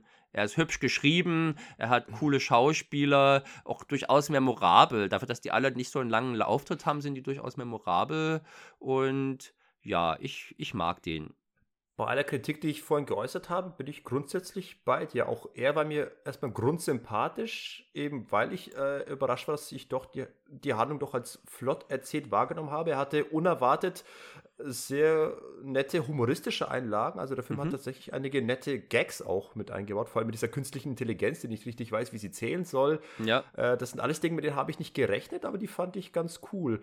Und äh, ja, darstellertechnisch ist das alles super. Und ich weiß auch die, die, die Special Effects äh, dem Budget gemessen sehr zu schätzen. Ich stimme dir auch zu. Ich habe natürlich nicht so viele Star Wars Rip-Offs gesehen wie du. Ich glaube, das war jetzt eines der wenigen, das ich kenne. Vielleicht sogar das allererste, glaube ich. ich ich glaube dir mal, dass unter das dem, Beste Unter dem ersten und einzigen, das du gesehen hast, ist es das Beste. Genau. Aber ich stimme dir zu, ist tatsächlich auch mein Favorit unter all den drei Filmen, die wir jetzt, Hauptfilmen, die wir heute besprechen, ist es auch mein Favorit, den ich als kurzweiligsten empfunden habe. Ja. Wir müssen vielleicht noch kurz erwähnen, dass natürlich James Cameron hier auch Kontakte zu Leuten geknüpft hat bei diesem Film, die ihm in seiner späteren Laufzeit erhalten bleiben werden. Darunter natürlich die Skotek-Brüder, die also mit ihm zusammen äh, einen Großteil der Miniaturen gebaut haben und die dann seitdem an mehr oder weniger jeden äh, Cameron-Film in ähnlicher Funktion, also als Miniatur-Supervisors mitgewirkt haben, auch zum Beispiel bei The Abyss. Mhm. Und, aber auch bei viel kleineren Produktionen. Das ist sehr interessant. 89, The, The Abyss, ja, war ja großes Unterwasser. Mhm. Sci-Fi, Horror, ja. Und der billigste Vertreter dieser Filme war also auch nur Roger Corman, Produktion Lords of the Deep. Und äh, die Skotec-Brüder haben also sowohl bei diesem als auch beim teuersten, nämlich The Abyss, äh, die Bauten oder die Miniatureffekte äh, gestaltet oder mitgestaltet. Äh, Finde ich, find ich Tut sich doch lustig. schön auf dem Resümee. Auf dem Unbedingt. Das eine würde ich vielleicht ein bisschen dicker draufschreiben als das andere. ja, und dann aber natürlich, vielleicht der bekannteste ist der Filmkomponist von äh, Battle Beyond the Star. Wusstest du das, wen du da zu erwarten hast und hat dich das überrascht? Wenn ich das zu erwarten habe, ich habe da überhaupt nichts erwartet, aber der Name ist natürlich dann aufgefallen, der, der Horner. Der James. Der James. Sein letzter, ich glaube, sein letzter Film, den er vertont hat, war doch, glaube ich, auch, war doch Avatar. Oder war das, war, hat er noch bis, ich weiß gar nicht, wann der gestorben ist. Nee, der ist 2014 gestorben, da hat er nach Avatar bestimmt noch einiges gemacht. Aber auf alle Fälle ist er zu, mit Avatar zurückgekehrt. Er war ja schon bei der Titanic und bei Aliens äh, als Kompositeur anwesend. Und der liefert hier tatsächlich er ist auch. Übrigens, Entschuldigung, er ist übrigens 2015 gestorben. Ach. 22. Okay, Juni habe ich 15. nachgeguckt. Okay. Ja, dann war Avatar ganz sicherlich nicht sein letzter Film. Ich glaube, die glorreichen Sieben, das Remake. War, Gut, ich rede mal kurz, schauen wir noch kurz, was er hier so gemacht hat. Uh, da kann mir einiges. Nach Avatar hatten wir noch Filme wie Karate Kid, da haben wir wieder Jackie mm. Chan. The Amazing Spider-Man und der letzte Wolf Southpaw mit dem Gyllenhaal Jake und der allerletzte Film Die glorreichen Sieben, das 2016er Remake. Ja, ist das nicht faszinierend? schließt sich da unfreiwillig natürlich, muss man sagen, und tragischerweise schließt sich da nicht der Kreis. Er hat seine Karriere unter anderem mit einem glorreichen Sieben Rip-Off begonnen oder einer glorreichen Sieben Hommage und beendet mit Die glorreichen Sieben. Schon irgendwie interessant zumindest. Und äh, die meisten dieser Star Wars Rip-Offs, gerade die aus italienischen Landen, scheitern echt am Soundtrack, obwohl da ein paar bekannte Namen dabei sind. Star Crash ist von John Barry äh, vertont, dessen Soundtrack sehr schnell nervt, weil er sich ständig wiederholt. Und mhm. der Kampf um die fünfte Galaxis von Ennio Morricone, der hier wirklich einen seltsam befremdlichen äh, Synthi-Score abgeliefert hat für diesen Film. Und hier bei Battle Beyond the Stars hast du halt James, äh, äh, John, nee, James Horner, der hier einen richtig satten, pathos geladenen Heldenscore macht mit pathetischem Titelthema. Und er hat hier tatsächlich auch gleich einige Standards geliefert. Er hat ja dann Krull vertont und den zweiten Star Trek-Film, die verdächtig ähnlich auf der Soundspur wie ja. Battle Beyond the Stars klingen. Wobei ich sagen muss, ich meine, äh, handwerklich, technisch ist das natürlich alles professionell super, aber ich tatsächlich, ich finde es mittlerweile zu abgedroschen, diese Art von Musik. Also ich glaube, die, diese Art von Musik, die, die altert nicht gut, die ist für mich äh, nur noch ein Klischee. Bei mir setzt das äh, keine anderen Gefühle frei, als mehr so eine Art, nee, Fremdscham will ich nicht nennen, aber eher so eine Art Belustigung. Es ist so ein bisschen, es war ein Soundtrack seiner Zeit, aber mittlerweile kannst du das eigentlich nicht mehr ernsthaft bringen. Nö, so ich mag ihn immer noch gerne. Er ist nicht sein bester, ganz klar, aber ich, er ist ein altmodischer Score, so wie auch Star Wars ja ein betont ja. altmodischer Score war, mit einer Rückbesinnung aufs klassische Hollywood-Kino und Damit mag er ein bisschen anachronistisch sein, aber der ist schon cool und für so eine Produktion natürlich unerwartet fett. Ist auch mit richtigem Orchester eingespielt. Ja, ja, ich sag ja, das ist ja technisch alles super hervorragend, aber da, vom Thema her finde ich es ein bisschen unfreiwillig komisch mittlerweile für mich. So Vielleicht magst du einfach diese Art von naiv schmetternden Heldenthemen nicht so gerne. Ja, ja, ich glaube, es ist schlicht und einfach das. das was heißt nicht mögen? Es ist einfach mehr so, ich kann es irgendwie nicht äh, wirklich ernst nehmen. Es ist mehr so. Mh, hm, dann wird es dich ja freuen, dass beim nächsten Projekt äh, der Beteiligten du auf derartiges Heldenthema verzichten musst oder ja, darfst. Wir endlich weiter zum Planet des Schreckens. Galaxy of Terror.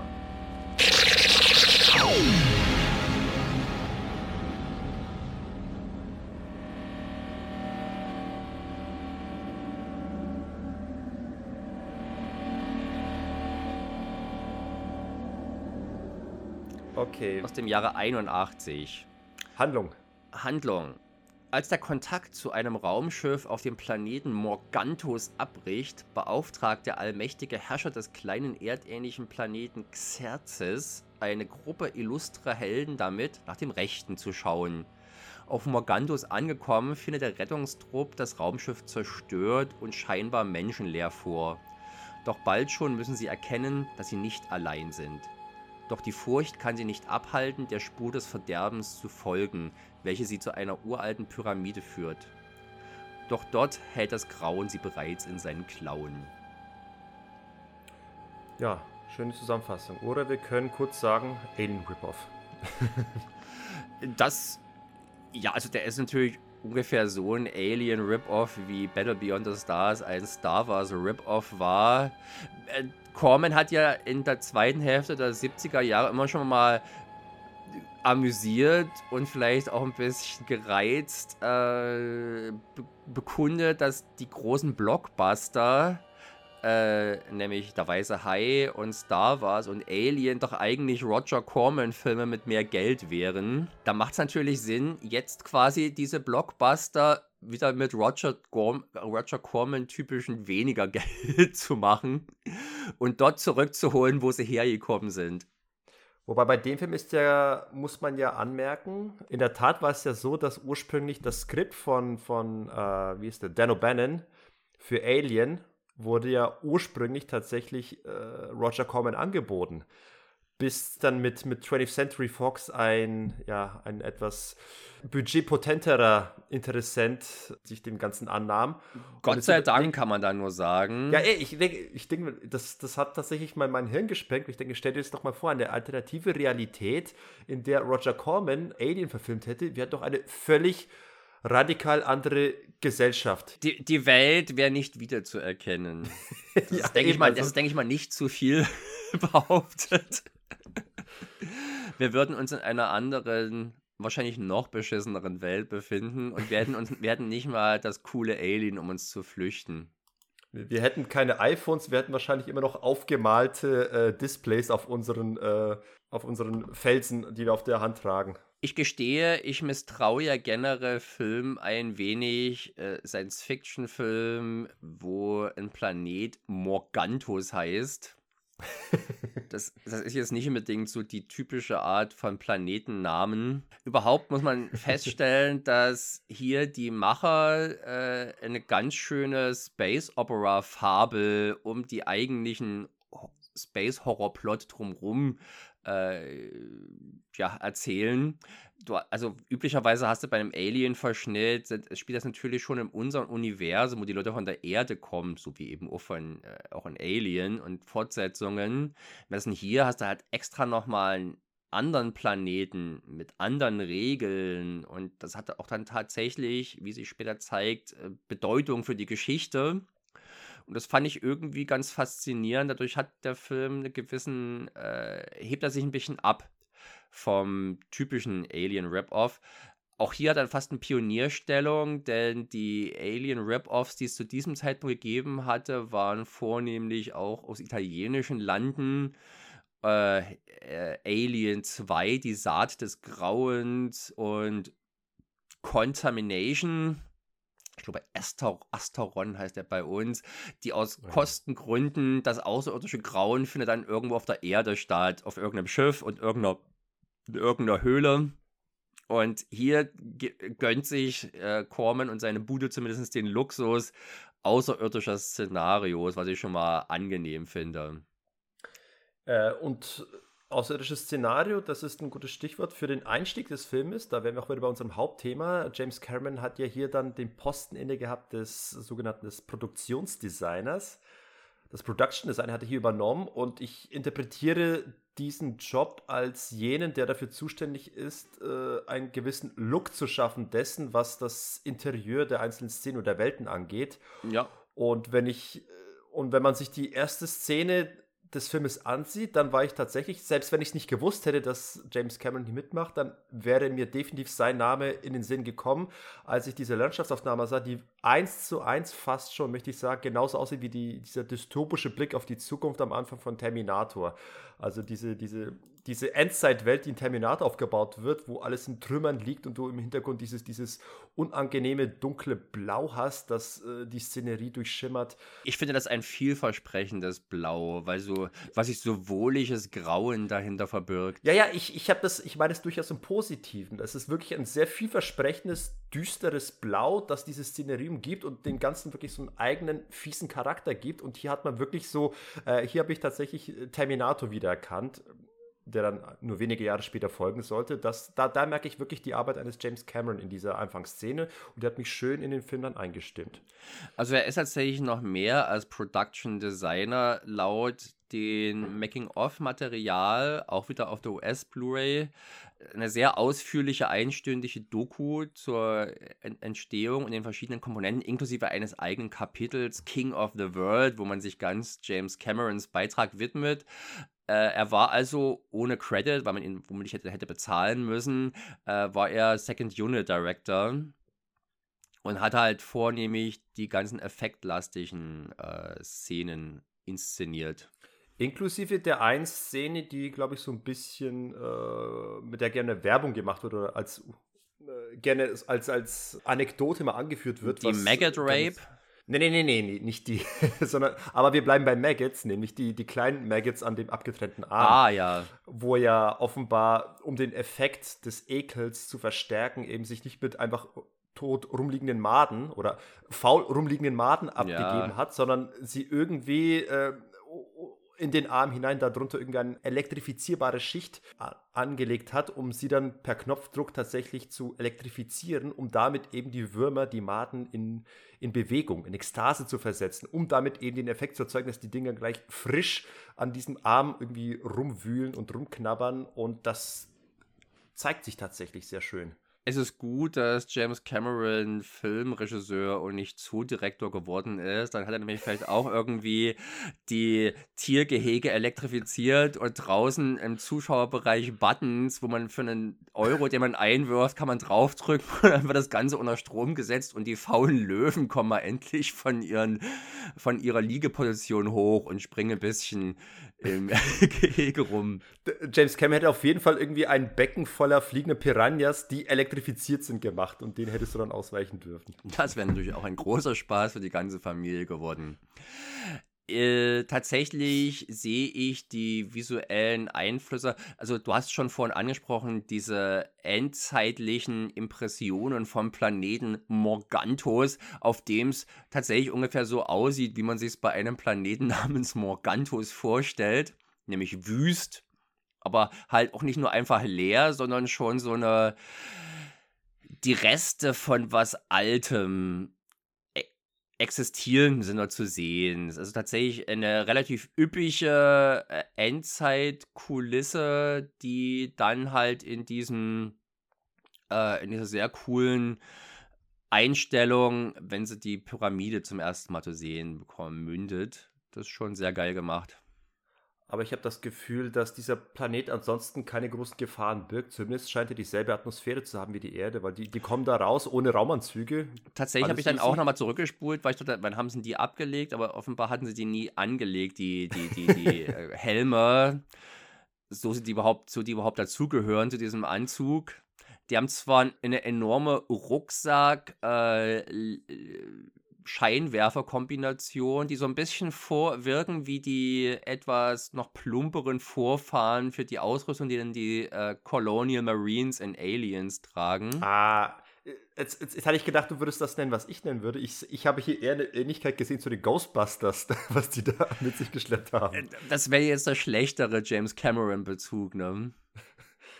Ja, gut, stimmt schon natürlich, aber ich habe vor allem erstmal an verdammt nochmal Ghostbusters denken müssen, wie die diese komischen Schläuche vor sich halten und hinten so ein Kanister am Rücken. Das stimmt, aber die haben ja hier keine, da ist ja keine Munition für Waffen drin, sondern offenbar bloß Snacks oder so, keine Ahnung.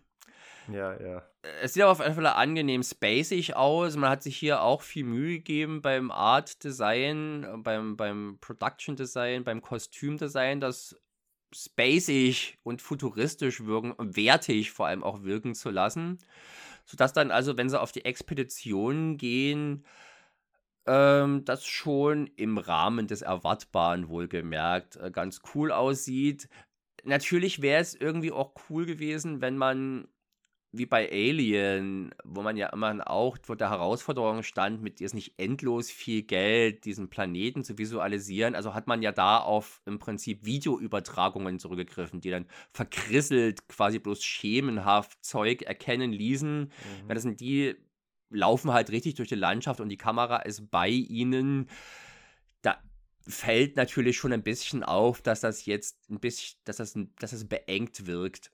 Aber irgendwie wirkt es auch cool und man hat ja dann tatsächlich auch für die Pyramide sowohl Matte Painting als auch Miniaturmodell, als dann auch äh, ausschnittweise zumindest echte Kulisse gebaut und das mhm. macht eigentlich, das, das, das, das harmoniert gut miteinander. Es ist nicht so, dass man die Pyramide sieht, dann geht man näher ran und denkt sich, was soll das jetzt sein? Man merkt schon, wo man jetzt ist. Jo, ich fand vor allem die, die, die Gänge von dem Raumschiff eigentlich ganz, ganz cool. Die also, sind auch cool. gemerkt, die, die hatten, waren schon auch Alien inspiriert. Äh, meinst du jetzt die äh, Gänge vom Raumschiff? Meinst du jetzt die Gänge in der Pyramide oder meinst du jetzt die, das, das Raumschiff selber? Ich meine jetzt schon das Raumschiff selber. Ach so, es war eher Nostromo inspiriert als jetzt. Ähm ich habe jetzt gedacht, die, die, Giga, also die, die, das Alien-Design, aber du meinst halt eher das Tech-Design, das Technik, ja, genau. Technik-Design. Ja, das stimmt. Das hat ja, das sieht ja auch so gut aus, dass Roger Corman gedacht hat, es wäre ja schade, diese Kulissen jetzt nicht nochmal zu verwenden, weswegen er dann auch äh, ein Jahr später gleich nochmal Mutant alias Forbidden World gedreht hat mit den gleichen Raumschiff-Kulissen. Ein ähm, paar Worte zu den Schauspielern. Also, äh, was mir aufgefallen ist bei den beiden Filmen, Battle Beyond the Stars und äh, Planet des Schreckens, beide äh, haben jeweils einen Schauspieler, die sich beide später im selben Kultfilm Klassiker treffen sollten, nämlich Nightmare on Elm Street. Wir haben ja, wen haben wir da? Battle Beyond the Stars haben wir John Saxon gehabt und hier haben wir jetzt niemand geringeren als äh, Robert England. Freddy himself.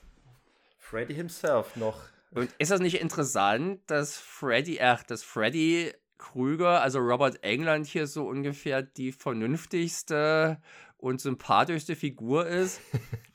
Äh, in der Tat, das, man, man kennt ihn sonst gar nicht anders, weil auch selbst wenn er danach nach Freddy Krüger andere Rollen genommen hat, er, er lässt immer so ein bisschen so den Wahnsinnigen. Äh, ja, ja, das, das sinistre Lächeln irgendwie, da man hat immer das Gefühl, da, da ist irgendwas leicht Finsteres oder Abgründiges noch dabei.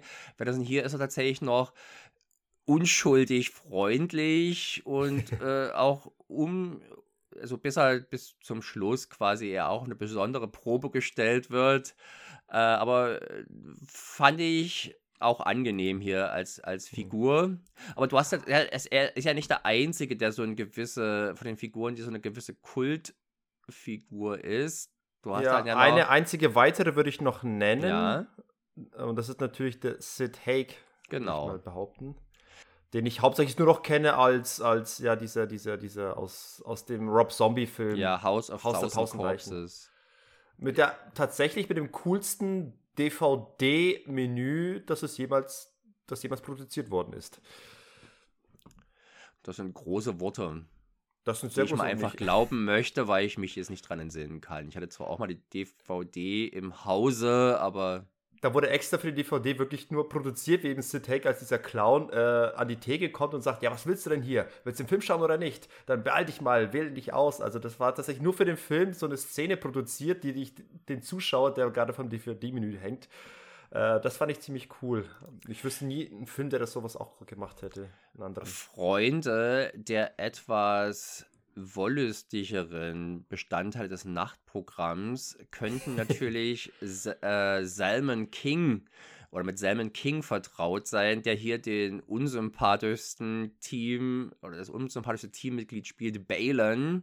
Salmon King ist nämlich der Regisseur, der durchaus um, äh, der durchaus strittigen Wilde Orchidee-Reihe. Sagt ihr das was? Äh, Wilde Orchidee, nee, habe ich noch nie von gehört, aber es ist auch nur ein einziger Film oder gibt es tatsächlich Nein, eine Reihe? es gibt, glaube ich, mindestens drei. Aber da hat er bloß den ersten Film Regie geführt. Roger Ebert sagt zu dem Film übrigens, dass der Film ein erotischer Film mit absurder Handlung sei, den man nicht anders als einen erotischen Film wahrnehmen könne. Weiter beschrieb er, was er besonders unglaubwürdig fand. Ja. Mensch, das ist ja eine sehr profunde Einschätzung. Also ein erotischer Film, den man sich äh, nicht angucken soll, wenn man mehr als einen erotischen Film erwartet.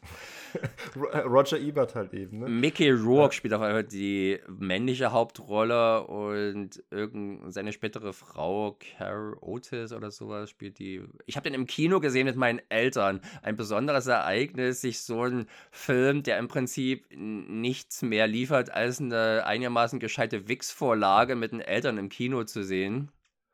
Aber so richtig viel hat es auch nicht gemacht. Also sowohl als Regisseur und Drehbuchautor zusammen wird laut Wikipedia hier bloß äh, 1, 2, 3, 4, 5, 6 Filme angeführt, von denen er auch nicht bei allen Regie geführt hat. Und als Darsteller an sich hat er auch nur vier Credits hier. Quan Qualität, oder nee, Quantität ist doch nicht gleich Qualität.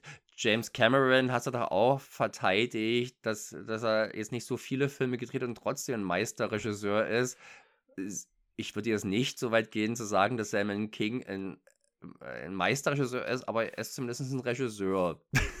und er hat Kinofilme inszeniert. Ich war in Wilde Idee 1 und 2 drin. Zwei ohne meine Eltern. Dann lass uns das doch mal zu einem künftigen Nachtprogramm machen. Nee, die waren bocklangweilig. Ich hatte offenbar nicht Zugriff auf andere Nugget-Ware, dass ich so verzweifelt war, für den zweiten Teil nochmal ins Kino zu gehen. Ja, vor allem, warum sich eine andere Film angucken, wenn man wie in dem Film hier Planet des Schreckens äh, eine schöne Rape-Szene hat.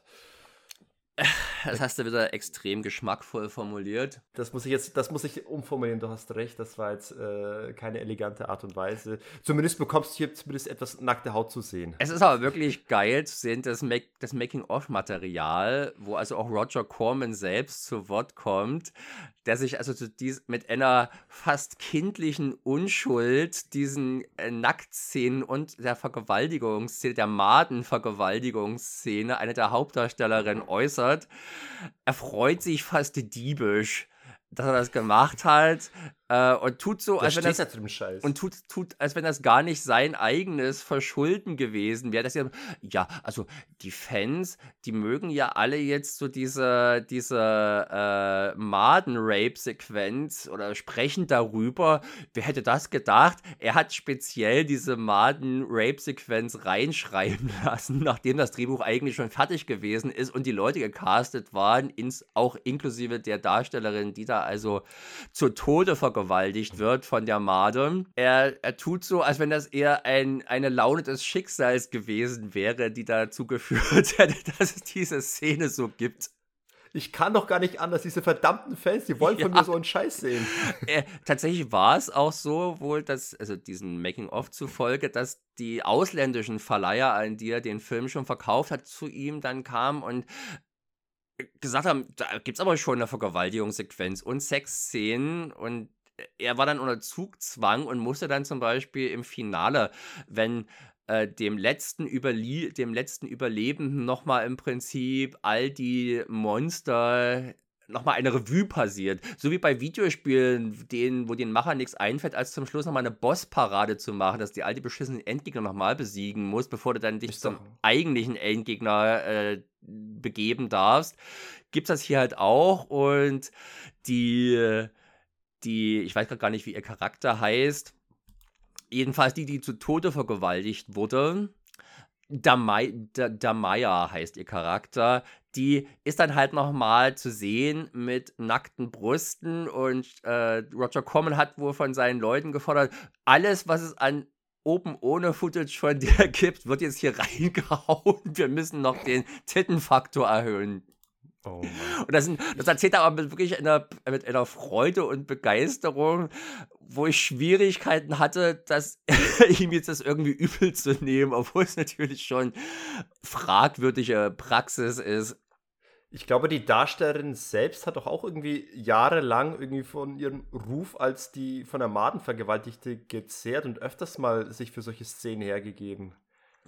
Letzteres kann ich eher nicht sagen, aber die hat im Prinzip mit diesem einen Film sich so einen Scream, äh, nee, so einen doch Scream Queen Ruf im Prinzip zugezogen, dass er also auch bei Conventions ähm, äh. immer mal Gast ist, weil Galaxy of Terror ist halt auch ein Film, der nach dem Kinostart nie eine riesige Popularität im Heimkino äh, fand, was seinen Kultruf verstärkt hat. Er war als dieser Film, ey, das ist dieser Film mit der Madenvergewaltigung, lass uns den mal irgendwie besorgen. Und tatsächlich war dann der, der Blu-ray-Start Anfang der 10er Jahre, dieses Jahr, dieses Jahrhunderts, äh, dann tatsächlich das erste Mal, dass er wieder frei zugänglich war. Hättest du was dagegen, wenn ich an dieser Stelle mal kurz eine äh, Trivia von Wikipedia hier mal vorlese zu Na dieser klar. Vergewaltigungsszene?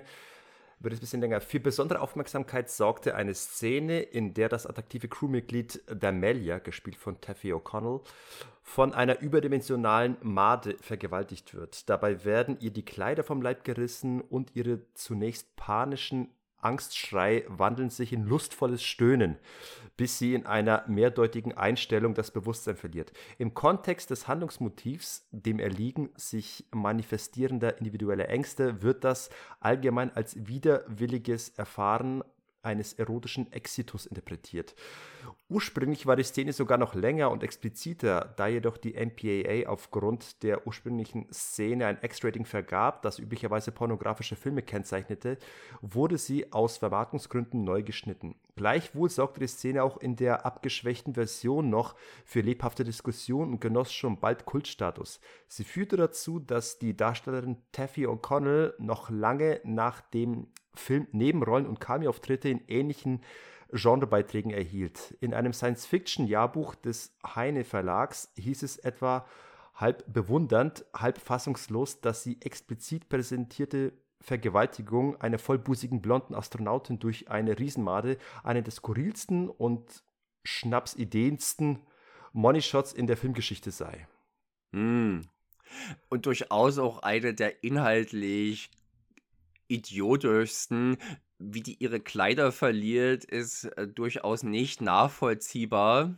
Dass die plötzlich, dass die plötzlich eingeschleimt, dass die plötzlich eingeschleimt und nackig äh, da auf dem Boden liegt mit der Mate hinter sich, ist äh, seltsam. Aber wir haben ja noch gar nicht erwähnt, äh, was überhaupt oder wessen oder welcher Natur die Monster hier sind. Das können wir gleich klären. Ich hätte kurz noch die Frage gestellt, war das das erste Mal in einem Film, dass du eine, eine Vergewaltigungs-, eine, eine interrassische Vergewaltigungsszene hattest? Eine Interspezies-Vergewaltigung? Ein, Interspezies, Entschuldigung, Interspezies. Äh, äh, tatsächlich scheint das so zu sein. Der Film hat also auch in Japan sich insbesondere großer Begeisterung erfreut. Da gibt es dann äh, tatsächlich ein Rip-Off slash fast Remake in Anime-Form namens Target Hell. Nee, Hell Target heißt er. Und ich weiß gar nicht, ob das, ein D, ob das ein Hell Target war oder ein anderen Anime, wo also tatsächlich auch eine Filmszene kommt, wo das Galaxy of Terror Plakat an, an einem Kino in der Filmhandlung oder in der mhm. Anime-Handlung zu sehen ist. Also man könnte sich vorstellen, dafür habe ich jetzt, das ist aber nur eine Idee von mir, äh, dass halt dieser ganze Bereich des Tentakel-Animes und über, äh, oder generell auch so Dämonenvergewaltigung mit ja. so aus dieser Idee, die halt offenbar in Japan gut ankam, äh, heraus entsprungen sein könnte. Oh Gott, was da wahrscheinlich für sexuelle neue Fantasien äh, geschürt wurden durch diesen Film in Japan. ja, also tatsächlich hat man ja, tatsächlich hat man halt bei, äh, was, was du auch gerade vorgelesen hast, waren wohl die Szenen, die man geschnitten hat, vornehmlich Szenen, wo man ihr lustverzerrtes Gesicht sieht oder, oder also wo man quasi deutlicher noch sieht, dass sie Lust verspürt und Stoßbewegungen der Made wie immer die aussehen. Den geilen Madenpopser sieht man jetzt halt nicht so sportlich vor- und zurückstoßen. Ja, vor allem, wenn ich mir dann denke, dass so einer Made nochmal ein weiterer Mini-Phallus irgendwo äh, entspringt. Das ist ja schon abenteuerlich. Aber weshalb ich die Frage gestellt habe mit dem, äh, äh mit dem Präzedenzfall, weil im selben Jahr, 1981, kam ja auch Tanz der Teufel raus. Das ist ja auch eine ähnliche mm. Szene hatte, nur eben mit einem Baum. Und ich habe kurz überlegt, ob das nur Zufall war, dass beide Filme eine ähnliche Idee hatten. Ich glaube schon, weil die ja gänzlich anders inszeniert ist und hat die, äh, die, Szene in Tanz der Teufel zwar durchaus auch diskutabel, aber ist, denke ich mal, unstrittig nicht als sexploitative Szene gedacht. Du siehst ja auch nichts, wenn ich mich recht entsinne. Ne, doch, auch, auch sie stöhnt dann, äh, die du, Ellen Du siehst aber nichts Nacktes. Du, du, siehst deutlich weniger, das stimmt, du siehst weniger Haut, aber auch sie. Das soll hier äh, schon eher, das soll hier schon einfach eine verstörende Szene sein bei Tanz der Teufel. Ich sage, es ist halt nur lustig, weil, weil eben es offenbar so eine Szene vorher im Kino noch nicht gab und dann plötzlich im selben Jahr kommen zwei Leute mit derselben Idee, unabhängig voneinander. Ist die, äh, ist denn diese Baumvergewaltigung in Tanz der Teufel tatsächlich so nah bei der äh, Madenvergewaltigungsszene in Galaxy of Terror? Ich würde schon behaupten, dass die sowohl unterschiedlicher Motivation entspringen, als auch unterschiedliche Wirkung haben und auch haben sollen. Am Ende hast du schon recht, dass Tanz der Teufel da doch ein bisschen verstörender ist und, und, und äh, Galaxy of Terror doch eher unfreiwillig komisch, ob, ob seiner äh, gro grotesken Sexfantasie, die er da auslebt, ich glaube, so bezeichnend das auch ist, sowohl über die Zeit als auch über die menschliche Natur, ist diese Madenvergewaltigung schon als angeilende Szene gedacht. Und das möchte ich jetzt der Tanz der Teufel-Szene nicht unterstellen. Ich, ich gebe auch zu, ich habe mich durchaus aphrodisiert gefühlt bei dem Anblick ihrer prallen, runden Brüste. Also von daher. Schäm dich. ich bin auch nur ein Kerl. Okay. Na gut, aber wollen wir mal dieses Thema mal abhaken? Sie, wir haben jetzt doch mehr Raum eingeräumt, genau. als ich vielleicht. Na gut, es ist, wie gesagt, äh, für viele Leute oder der, der, diese Szene ist einer der Hauptgründe für den Ruf des Filmes und auch äh, für den kommerziellen Erfolg. Man hat den Film zunächst als Mind Trap an Infinity of Terror in die Kinos gebracht. Dieser Mind Warp hatte noch ein anderes Cover. Und jedenfalls floppte der Film gewaltig. Cameron hat alle Kopien einziehen lassen und hat ihn dann neu benamst als Galaxy of Terror, was natürlich ein absurder du Titel Corman. ist bei dem Film. Corman. Ja. Ach so, ja, Entschuldigung, Corman verdammt, die hören sich ja sehr ähnlich an. Aber Cameron hatte natürlich da keinerlei Verfügungsgewalt. Corman hat also die, alle Kopien wieder einziehen lassen und hat den Film mit neuem Titel nochmal ins Kino gebracht und hat dann äh, quasi auch bei der Propaganda explizit diese Madenvergewaltigung, also gerade so bei der, was vielleicht damals sowas wie, wie, wie virale äh, das Marketing gewesen ist, was quasi in Magazinen gestreut wurde, hey, da gibt es so eine Szene und sowas. Und da wurde der Film dann zum unverhofften Erfolg, unverhofft wohlgemerkt, nach Roger Corman Maßstäben. Laut äh, Wikipedia hat er 4 Millionen Dollar eingespielt, was jetzt nicht gerade zu üppig ist, aber damit halt mehr als die als das Doppelte seiner Produktionskosten. Ich kann mir gut vorstellen, wie auf den Pausenhöfen jener Zeit äh, sich die Jugendlichen wirklich äh, gegenseitig VHS-Tapes zugesteckt haben und sich aufgegeilt haben über die Szene. Nein, sie werden sich erstmal vor allem zugefasst haben, ey, da gibt es diesen Film, der ist wie Alien. Alien durften wir ja schon nicht sein, aber der ist wie Alien, aber es gibt noch, da wird noch eine geile Frau mit dicken Titten von einem Riesenmarder vergewaltigt wow, das müssen wir mal sehen. Du, ich möchte bei dem Film auch langsam mal zu einem Fazit kommen, es sei denn, was noch ganz fundamental wichtig ist. Ja, wir wollten noch über die Natur des Monsters reden, die immerhin auch so ein bisschen ein innovativer Einfall ist, mit dem sich der Film abhebt von Alien und von den anderen Alien-Epigonen. Mhm.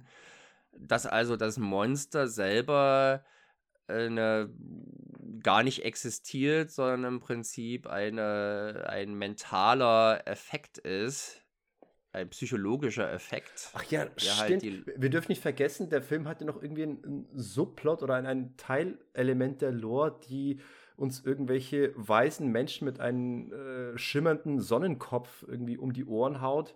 Ja, das ist, der, das ist ja der Planet Master von Xerxes. Genau, genau. Aber die, aber schon vorher wird klar, also es kommt ja am Schluss nochmal sowas wie ein Twist, aber schon vorher wird klar, okay, diese Monster, das, die, die, das, die konfrontieren die einzelnen Personen mit ganz individuellen äh, Ängsten.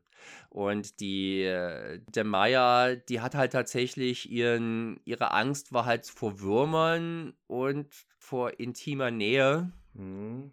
Und das hat sich halt vereint bei ihr zu diesem Maden-Rape-Albtraum, der sie das Leben letztlich konnte. Also sprich, in echt ist sie gar nicht an der Riesenmade gestorben, sondern offenbar eher an einem, was ich was, die Sicherung durchgebrannt oder so, keine Ahnung. Und äh, das ist immerhin eine relativ originelle Idee, zumal sie nicht genutzt wurde, wie es bei manchen neueren Alien- oder Space-Horror-Filmen, die so im Event Horizon Kielwasser kam, dass man sich damit das Geld spart für ein Monster, sondern stattdessen gibt es hier ja noch umso mehr Monster, die immer anders aussehen. Ja, und dieses eine Monster davon, also dieses komische mit den, mit den Hörnern, den großen Augen und den und der fiesen Fresse, ich habe tatsächlich kurz mhm. an dasselbe große wie du es nennst, Scheißvieh aus Chinese Ghost Story 2 denken müssen. und da sieht das hier aber besser aus und ist vor allem deutlich effektiver gefilmt, was nicht so plakativ im vollen Licht zu sehen ist. Ja, eben. Was sicherlich auch gut, was ihm gut tut, denke ich mal. der Film ist sich seiner Schwächen bewusst, aber er hat halt immer wieder große Bilder, die Pyramide, dann in dem relativ äh, kurz vorm Ende hast du halt dann eine, eine riesige Halle, wo man sich auf einem schmalen Gang über eine Schlucht oder über einen Graben bewegen muss, die sehr an diese Halle aus Xenogenesis erinnert. Mhm. Und das ist, denke ich mal, doch in, in großem Maße äh, James Camerons Findigkeit und visuellem Gespür zu verdanken, dass so ein kleiner Film so große Bilder hat. Und dazu, das dann wieder den anderen zu verdanken, genügend Einfälle, dass das Ganze, wenn schon nicht als super spannender und atmosphärisch dichter Film, also der kann natürlich im, im Vergleich zu Alien, kann überhaupt nicht, kommt überhaupt nicht ran. Ja. Er ist aber auch nicht unstimmungsvoll. Das, das passt schon, aber der ist eher im Prinzip ein filmisches, eine filmische Geisterbahn, wo man halt äh, Kuriositäten der makabren und gruseligen Art erlebt. Um mal mein Fazit zu ziehen, ich, also auch, auch bei all dem Lob, das man jetzt aussprechen könnte für das Produktionsdesign eben, dass eben die, die Fähigkeiten und die Ideen eines Camerons äh, hier zum Vorschein bringt und äh, das Abwechslungsreichtum, das er hat, der Film mit, mit dem Monsterdesign und und diverse blutige Kills. Tatsächlich, der ist auch recht äh, unerwartet splatterig, der Film. Aber ich muss sagen, trotz dessen, auch wenn der Film versucht, Stimmung au aufzubauen, habe ich festgestellt, dass der Film anders als Battle Beyond the Stars scheitert der Film mehr an, an seinem äh, Vorbild. Also Battle Beyond the Stars, finde ich, ist äh, in dem, was er versucht zu sein, nämlich so eine Star Wars-Kopie, in Anführungsstrichen, gelingt es dem Film besser und weil er sich auch nicht so an so einem schweren Thema hebt, also noch an einem so atmosphärisch dichten, äh, ist dann Beyond the Stars auch deutlich besser gelungen. Aber der Film, Galaxy of Terror, der hat ihm als Vorbild Alien und, und da scheitert er deutlich mehr an, an Aufbau einer vernünftigen Stimmung, also die wirklich da rankommen würde und eben auch an, an, an kleinen Details sehen. Auch die, die Charaktere an, an sich, die sind doch relativ platt. Die, die Geschichte ist äh, in, insofern nicht ganz emotional nachvollziehbar, weil du oft Szenen hast, wo die Leute einfach ohne mit der Wimpern zu zucken ihre eben schnell getöteten Kollegen wie selbstverständlich abbrennen. Da ist keinerlei emotionale Last mit dabei, dass sie gerade eben ihre Kollegen da wegfackeln müssen. Das passiert einfach so nebenbei. Der Film ist da sehr schlampig eher und wenn man das eben mit dem Vorbild vergleicht, äh, scheitert dieser Film deutlich mehr daran und ist äh, er wird seinen Ansprüchen weniger gerecht als eben Battle Beyond the Stars und deswegen habe ich ihn als leider doch de deutlich schwächer empfunden und am Gegenende auch eher langweilig leider. Es tut mir leid, das sagen zu müssen, aber du hast recht. also es tut mir nicht leicht, dir recht geben zu müssen, dass du, ich möchte den Film, ich mag den Film, aber weil da ist so viel Engagement zu sehen, äh, so viel Liebe zum, zum schmutzigen Detail und auch durchaus so viel Originalität und, und Abwechslung eigentlich, dass es schade ist, dass nicht ein spannenderer Film äh, dabei rauskommt.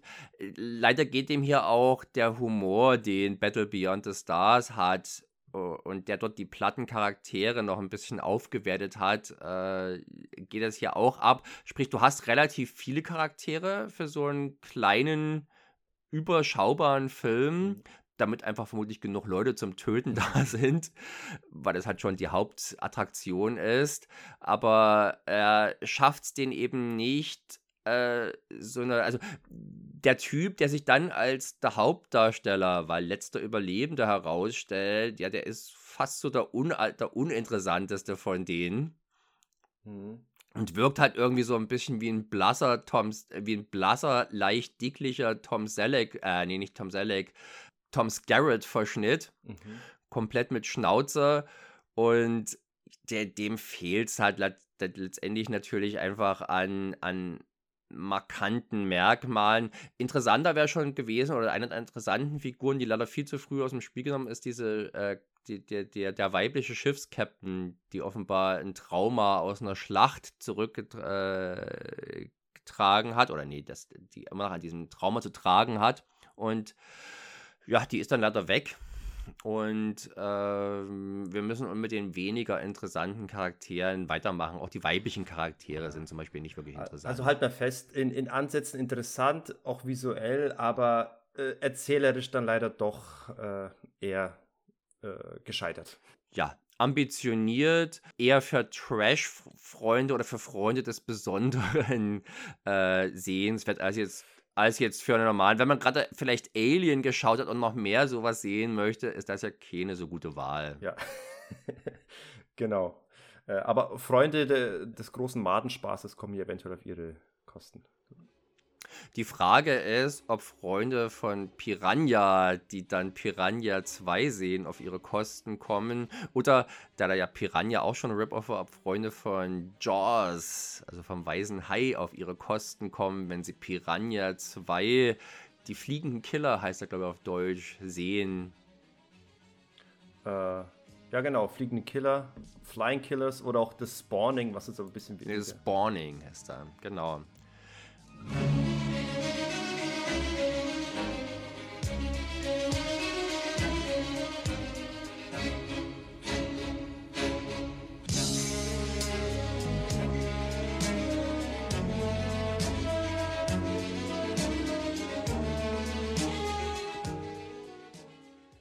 Im karibischen Elysium-Ferienresort verschwinden beim Baden immer wieder Gäste während das Management abwiegelt, wie die Tauchlehrerin Anne diesem Verschwinden auf den Grund gehen. Der örtliche Polizeichef Steve, Ends getrennt lebender Göttergatte, will sich an diesen Ermittlungen zunächst nicht beteiligen. Als aber ein Nebenbuhler auftaucht, der zudem Informationen über die Ursachen der Vorfälle zu haben scheint, beginnt Steve seiner Frau zu helfen, auch des gemeinsamen Sohns wegen, der sich derweilen an amoröse Abenteuer wagt.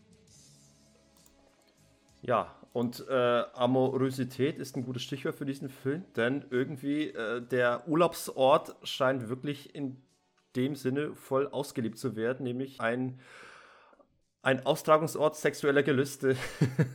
ein bumsfideles Ferienhotel.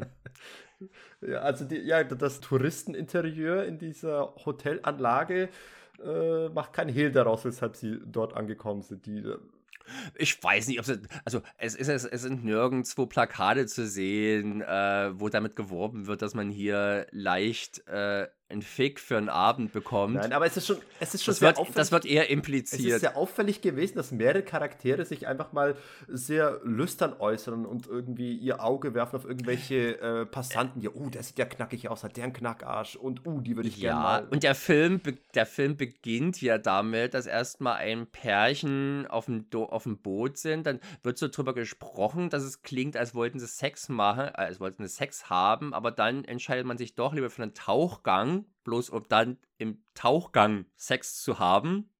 Und da kommen sie natürlich dann an die Falschen, denn irgendwas ist im Wasser. Und was könnte es wohl sein, wenn nicht fliegende Piranhas? Ich frage mich, ob das schon mal echt in, von irgendjemand ausgeht worden wäre. Ich stelle mir das nur maximal anstrengend und unpraktisch vor. Das ist ja. doch mehr was zum Sagen, habe ich mal gemacht, aber das ist doch nicht wirklich was, wo man die Lust ausleben kann. Also mir stellen sich ja. sehr viele Fragen, wenn ich mir das versuche, das vorzustellen, das zu machen. Ja. Vielleicht wollten sie das, das, das unterirdische Pendant zum Miles High Club, Club gründen. Das Miles Down, der Miles Down Club. Ja. Also, um jetzt wieder aufs Thema zurückzukommen, zum guten James, äh, was mich bei dem Film schon mal positiv überrascht hat, waren die vielen und durchaus gelungenen Unterwasseraufnahmen. Und das habe ich ja gleich mit James Cameron in Verbindung gebracht, weil der ist ja ein großer Fan von Tiefseefilmografie oder zumindest Unterwasserfilmografie.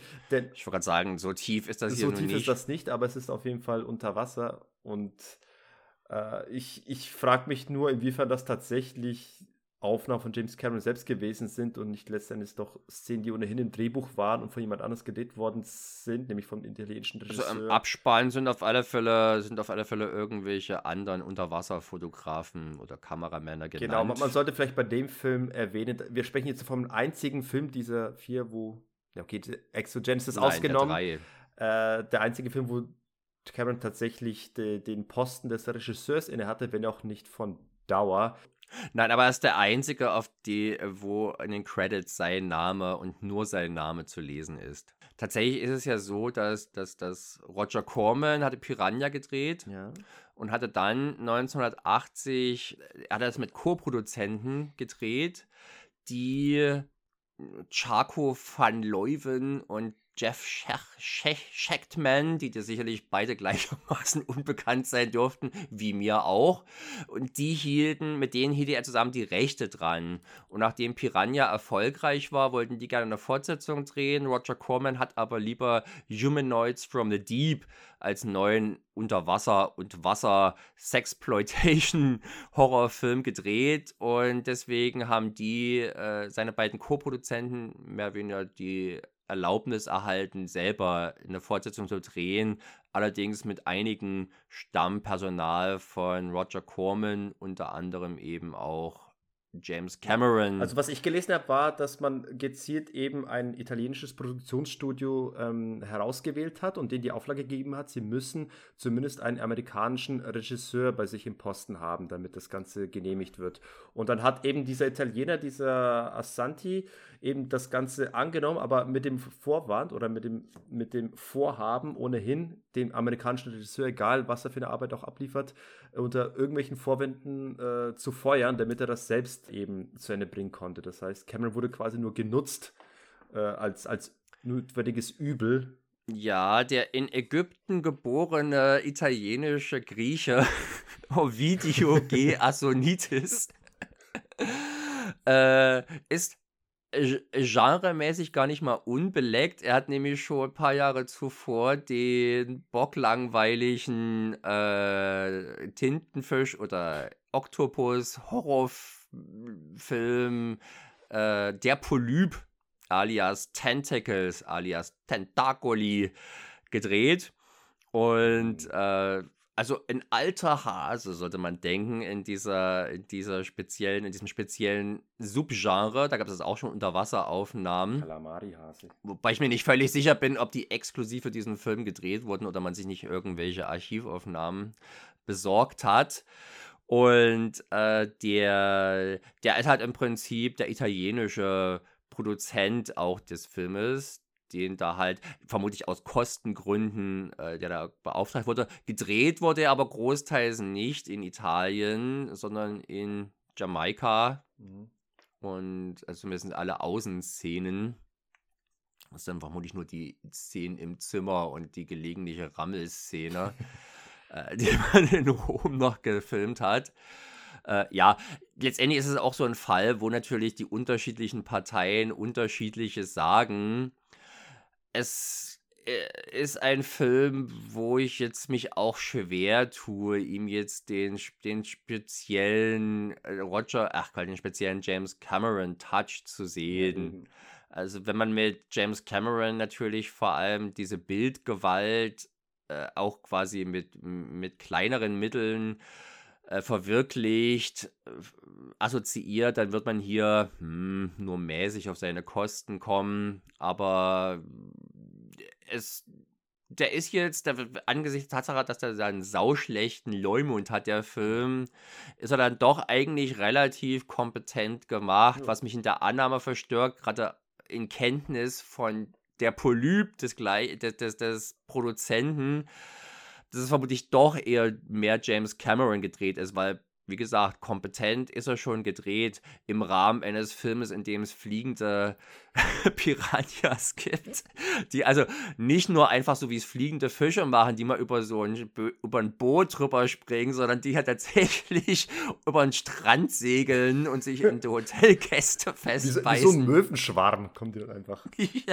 Als ich das, das erste Mal gesehen habe, habe ich wirklich laut geprustet, weil es weil ich es gar nicht fassen konnte. Schon längst vor den Sandsharks haben sie äh, quasi die Strände dieser Welt äh, ja, unsicher gemacht. Mensch, da müsste man mal Crossover machen mit all diesen Idiotenviechern, die da an unerwarteter Stelle aufeinandertreffen. Aber äh, Cameron sollte ähm, angeblich schon maximal ein bis zwei Wochen irgendwie den, den, den Regieposten inne gehabt haben, bis er dann eben gefeuert das wurde. Sagt, das, das sagt James Cameron, dass er es erfahren hätte wie weit das jetzt der Wahrheit entspricht. Tatsächlich war es wichtig für den Produzenten, der das, also für den Executive-Produzenten, der also tatsächlich Handwerk übernommen hat oder den Job übernommen, das Ding zu produzieren, der Asonitis also, dass eben nicht ein Italiener in Credits stehen sollte, was, wo man offenbar dachte, dass assoziiert der gemeine Ami-Zuschauer eher mit, mit Schmutz. Ja und nicht solcher Edelware wie Piranha 1. Mhm. Äh, der tatsächlich, ich meine, der hat, als der rauskam, auch nicht gerade euphorische Kritiken bekommen. Aber nachdem sich Steven Spielberg selber positiv über den Film geäußert hat, hatten dann auch die Kritiker keinen Grund mehr, jetzt auf ihm rumzuhacken. Und deshalb haben wir schon ein vergnügliches Filmchen. Aber tatsächlich der gigantische Fall, der, der, den man annehmen könnte, wenn man die Kritiken, den zeitgenössischen Kritiken glaubt und auch noch diversen neuen, den man also von Teil 1 auf Teil 2 annehmen könnte, den gibt es meiner Meinung nach so nicht. Mir sind auch Reviews der begegnet, wo Leute tatsächlich den Film äh, besser fanden als den ersten Teil. Wird zum Beispiel gesagt. Also ich kann mich an ein Review erinnern, wo einer gelobt hat, dass, ich habe den ersten Teil nicht gesehen, wohlgemerkt, aber da wurde kurz zusammengefasst, dass im ersten Teil ja wohlgemerkt die Hauptfiguren selbst schuld sind an der Misere, dass jetzt da diese Piranha-Seuche ausgebrochen ist. Und hier im zweiten Teil hast du, und das ist etwas, was ich auch wieder mit James Cameron Verbindung, Verbindung bringen würde, eine kompetente, starke Frauenfigur, die äh, ja. das Ganze hier bestreitet. Also ein, eine Art Alan Ripley hier vorreitet. Anne Ripley mit einem gleich, fast gleichaltrig wirkenden Sohn, das, der eine sehr ödipale Beziehung zur Mutti zu haben scheint. verwirrt. Also darf ich, dass das hier eine Mutter-Sohn-Beziehung sein soll, geht sie sehr, sehr flirty vonstatten. Ich, ich habe mich ein Also am Anfang wirklich, ich habe mich dann überlegt, äh, sind die jetzt wirklich äh, verwandt und Mutter und Sohn? Das ist schon, die haben ein sehr, sehr nahes Verhältnis. Also das ist schon noch mehr als selbst die Gilmores. Ja, denke, wer, wer schreibt so etwas? Aber ich glaube, auf diesem Hotel werden wahrscheinlich Energien walten. Ja, es ist ein, ein, ein Hotel der Wollust. da, da können sich selbst Verwandt, Verwandte nicht schützen. Oh. Wenn sie nur lange noch dort sind, fallen sie übereinander oh, her. Okay. Wie das deine Mama so im Bett den, den Fisch präsentiert und so ein bisschen anglitscht sie dabei. Bah. Hm. Der Drehbuchautor übrigens, der äh, hier mit H.A. Milton mm, angegeben ist, hinter dem sich aber Charles H. Egley verbirgt. Das ist ein, ja, auch ein Produzent, der vor allem am bekanntesten ist dafür, dass er mit James Cameron zusammen Dark Angel, diese Serie mit Jessica Alba, kreiert hat. Also immerhin auch jetzt nicht irgendwie der unfähigste italienische Schmuddelautor von Joda Matos Gnaden. Äh, aber tatsächlich war wohl ein Problem bei der Produktion, dass ab dass quasi die von der gesamten italienischen Crew niemand Englisch sprach. Ja. Und das natürlich die Kommunikation nicht gerade einfacher gemacht hat. War also, denke ich mal, für jemanden, für einen jungen, unerfahrenen Regisseur wie James Cameron bestimmt schon eine besondere Herausforderung, unter diesen Umständen diesen Film drehen zu dürfen. Äh, und ich, du hast völlig recht, als diese, diese Darstellung, mal abseits jetzt von der Mutter-Sohn-Beziehung, aber diese Hauptfigur, diese weibliche Hauptfigur hat mich auch tatsächlich an, an äh, Anne Ripley erinnert, weil sie halt auch nicht so eine Heldin ist, wie sie heute häufig zu sehen ist. So eine Alleskönnerin, die, äh, die alles weiß, die Arsch kicken kann, als gäbe es keinen Morgen. Nee, das ist einfach so. so. sie wird tatsächlich, äh, obwohl sie sich auf so einem wollüstigen äh, Etablissement befindet, wird sie nicht sexualisiert positiv anzumerken. Ja. Gleichzeitig ist sie wirklich durchaus äh, kompetent. Ich war fast enttäuscht, muss ich und sagen. Sie trifft kluge Entscheidungen in dem Film. Also das muss man wirklich positiv anmerken. Das äh, mhm. hat mir gut gefallen in dem Film. Und auch das. Lässt sich auch von den Männern, auch von den sogenannten Experten nicht unterkriegen und dominieren. Ja. Und wohlgemerkt aus gutem Grund, nicht weil sie jetzt irgendwie sinnlos stur ist oder so. Also für einen Film wie diesen ist die eine unerwartet interessante Hauptfigur. Ja, aber man darf auch nicht vergessen, wir haben hier im, im, im Nebencast noch einen, niemand geringer als Lance Henriksen, der hier den ihren entfremdeten Ehemann, den entfremdeten Ehemann, der auch vernünftig agiert. Also es kommt nicht zu irgendwelchen dummen, ekelhaften Eifersuchtsszenen, die unnötig neues Konfliktpotenzial schaffen, sondern er bleibt trotzdem sehr professionell in diesem Film, was mir auch gut gefallen ich hat. Ich fand ihn unsympathisch, zu, gerade zu Beginn und zwar insbesondere mit der eine der Szenen, wo er eingeführt wird und zwar äh, gibt es ja da diesen schwarzen Papa mit seinem Sohn, der später nochmal wichtig wird, die dem edlen Zeitvertreib des Dynamitfischens nachgehen, was heute auch eher in einem schlechten Ruf steht und wenn mich nicht alles täuscht, auch damals schon nicht gerade als sportlich fair galt. Hey, und das, äh, zum Überleben, äh, wer man es braucht. Ne? Ja, Mensch, die leben das doch hier nicht im Slum, sondern in einem Urlaubsresort. Da fährt doch garantiert noch was anderes ab. So triebig, wie die hier alle sind, hätten die sich doch prima als Gigolo noch, noch was, einen Nickel dazu verdienen können. Ja. Stattdessen, und da würde ich mal sagen, als das Gigolo, der Gigolo-Broterwerb wäre sicherlich ehrenhafter gewesen als Dynamitfischen. Ja.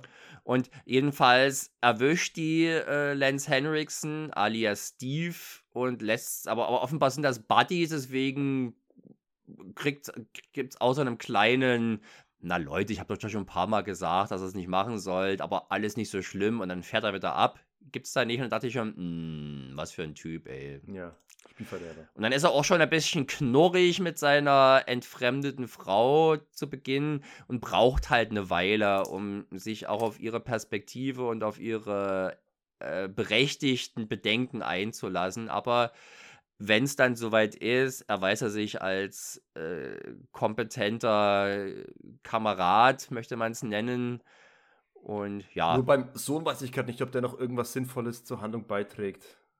Was macht denn der noch mal im ganzen Film? Zumal er ja nicht mal, zumal er ja nicht mal seine Flirtpartnerin erfolgreich nackig kriegt. nicht mal das. Und das ist der Subplot und da, da, ist er unerfolgreich und beim Haupt, bei der Haupthandlung hat er jetzt eigentlich auch nicht wirklich was gerissen, oder? Oder habe ich das jetzt vergeigt? Nee.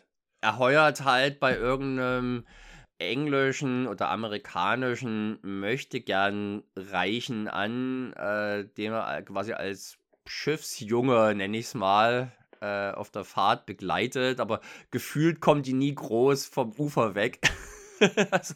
Aber interessant ist, wie viel Zeit der Film mit, mit so äh, nebenbei so mit der Bösartigkeit des Menschen äh, rumspielt und uns Szenen zeigt, wo irgendwelche Damen einen offenbar ähm, geistig zurückgebliebenen etwas äh, ausnutzen, wohlgemerkt, und, und die dann noch irgendwie dumm ins Wasser äh, laufen lassen und dann noch über ihn lachen äh, und einfach versucht, ihn versucht haben vorher zu bezirzen und sagen, ja, wenn du mit uns aufs Boot gehst und was zu essen mitbringst, dann gehen wir mit dir vielleicht ein bisschen ins Bett oder sowas.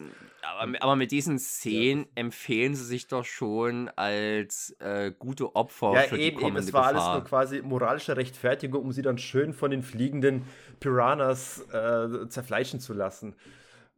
Genau. Dann hast ja, aber generell äh, äh, hat der Film, ich möchte gar nicht sagen verschwendet, was eigentlich schon amüsant ist, dieses Treiben, dieses frivole Treiben in diesem Hotel, die äh, dieser ältere, dieser, dieser alternde Cougar, ja, diese ältere, triebige Frau, die da den jungen Hotelboy immer wieder aber hardcore bezirzt, ob er nicht mal hier den Fix seines Lebens mit ihr erleben möchte. Stimmt, die gab es ja äh, auch noch. Die... Eieiei. Genau. Also da ist wirklich ordentlich was los ich kann ja mal, Elysium Hotel. Äh, wissen Sie, weshalb mein Mann damals gestorben ist? An meinen ehelichen Verpflichtungen, oder? Aber es wird schon deutlich impliziert, weil es so gut weil's ist. So gut war, nicht genau. etwa, weil es so abgrundtief schlecht ist, dass man lieber stirbt, anstatt nee, das noch weiter es war zu ertragen. Abgrundtief gut und dann dieses, dieser Gesichtsausdruck dabei. Ich denke, ei, ei, ei. Ja, also die, die, die, die Charaktere sind glücklicherweise so überzeichnet, dass sie als Karikatur durchgehen und da passt auch das Schauspiel ganz gut dazu.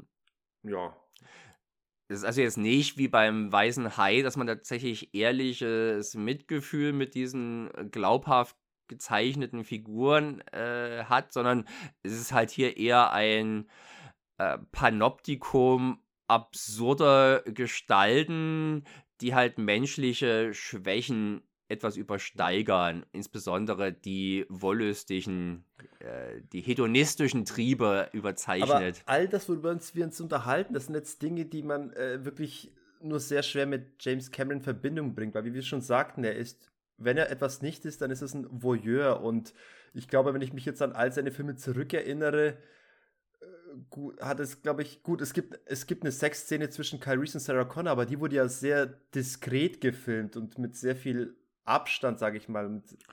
Also man hätte jetzt aber Linda Hamiltons Brüste auch nicht zeigen müssen. Es ist auch nicht, es ist jetzt auch nicht prüde. Nö, aber es wirkt auf keinen Fall irgendwie sehr sexualisierend, obwohl du eine Sexszene hast, aber es wirkt einfach nicht so exploitativ und natürlich hast du was sehr Offensives in True Lies, diese, dieser Striptease, aber der hat im Rahmen der Handlung wirklich Sinn gemacht und äh, da passt es das ging gar nicht das ohne. Das ging gar nicht ohne, aber, aber, aber hier so wirklich so ganz plumpes, ja, zwei Teenies wollen dann eben schnell irgendwo Sex haben und alle geilen sich gegenseitig irgendwie an. Also äh, es wird unnatürlich, unerwartet viel Brust gezeigt in diesem Film und ich glaube, das sind alles rein italienische Szenen. Und mehr.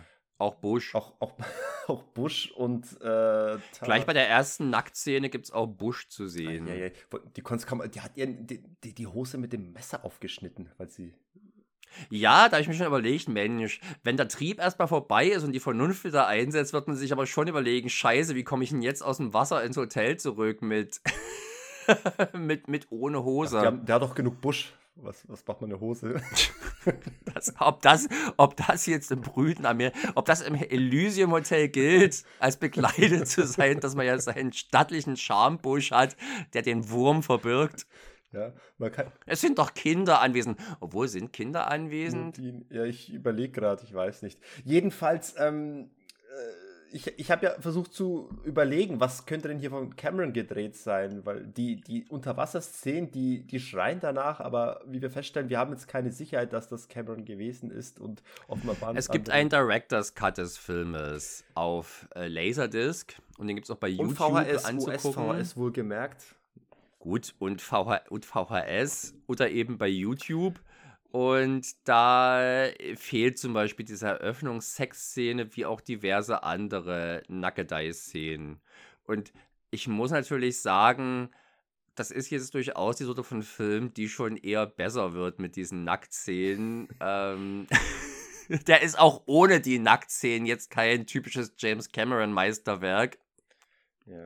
Und äh, ich könnte mir einfach vorstellen, also entweder hat das der, ähm, der ägyptische Italo-Grieche noch selber gedreht oder James Cameron hat es eben einfach gedreht, weil er hier als Auftragsregisseur da war und anders als in allen anderen Filmen, wo er halt Autorenfilmer ist, ist er halt hier eben Handlanger, auch wenn er oberste Hierarchieebene von Handlangern ist, aber er muss halt einen Auftrag erfüllen und das ist ja ein Film, der trotz allem aus dem Roger Corman-Umfeld kommt, weil er halt das gleiche Publikum ansprechen soll wie Piranha und bei Piranha gab es auch schon genug Nacktes. Ja wie eben bei den meisten äh, Roger Corman-Filmen, die sich nicht explizit an ein Familienpublikum richten, wie jetzt. Und selbst bei Battle Beyond the Stars, wenn schon keine echten Brüste gezeigt werden dürfen, dann hat halt eben das Raumschiff Brüste. Und dementsprechend verwundert das nicht, dass hier bei Piranha 2 natürlich auch ordentlich Fleischbeschau geliefert wird. Aber selbst wenn wir jetzt an das äh, eigentliche Verkaufsargument von dem Film gehen, nämlich Gore-Szenen und äh, Szenen mit, mit Monstern, mit fliegenden kleinen Mini-Monstern, dann finde ich, kommt bei mir auch der Verdacht auf, dass Cameron wirklich sehr wenig hier gedreht hat oder drehen durfte, weil letzten Endes, wenn wir, während wir noch bei den alten Filmen die Special Effects gelobt haben, finde ich bei dem Film kann ich jetzt nicht entsprechend äh, lobende Worte finden, was, was die Darstellung von den, den äh, Gewaltszenen, also von den Fressszenen, von den Fressattacken der Piranhas sagen kann. Also das wirkt alles extrem unfreiwillig komisch, wenn die angeflogen kommen und mal eben schnell in irgendeinen Hals beißen.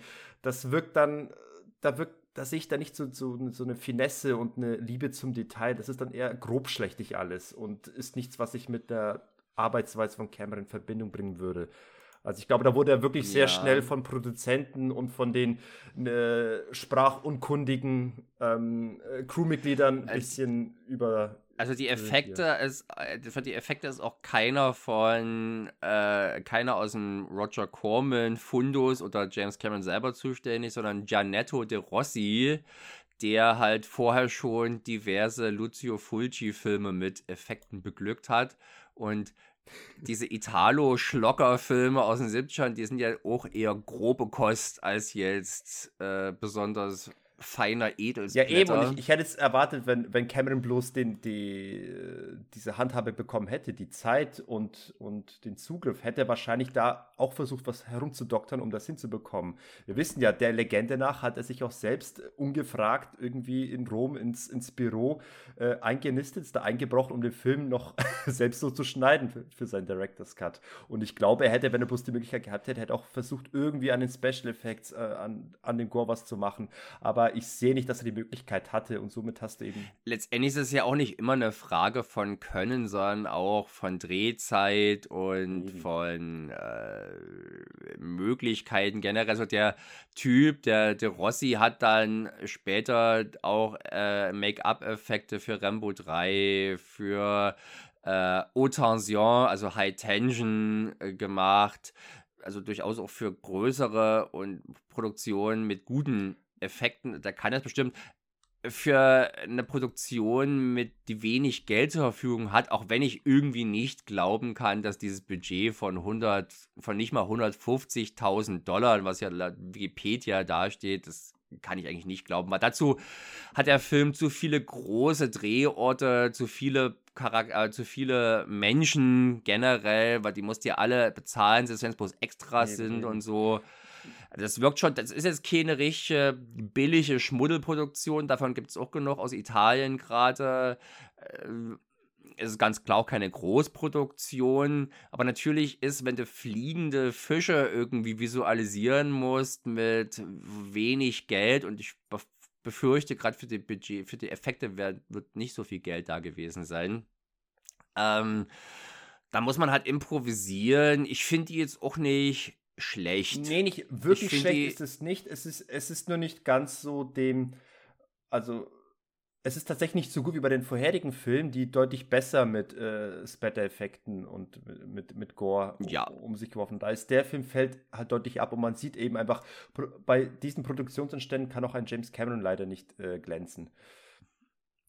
Gerade bei sowas, sind natürlich auch Szenen, wo er vielleicht tatsächlich nichts gemacht hat, sondern das gleich der äh, Effektkoordinator inszeniert hat. Ich möchte trotzdem positiv anmerken, mir haben diese Unterwasserszenen wirklich gut gefallen. Also ich fand sie erstaunlich gut und ich war kurz, ich, ich fand sie so gut, dass ich nochmal kurz überlegen musste, was war eigentlich nochmal der große äh, technische Wurf von The Abyss. Weil für mich war immer The Abyss der Film, der Unterwasserfilmtechnik äh, vorangetrieben hat, aber in dem Film schon Piranhas 2 fand ich schon für so eine billige Produktion hat man da recht viel Aufwand reingesteckt in solche Unterwasserszenen. Die gehen auch wirklich sehr weit. Also.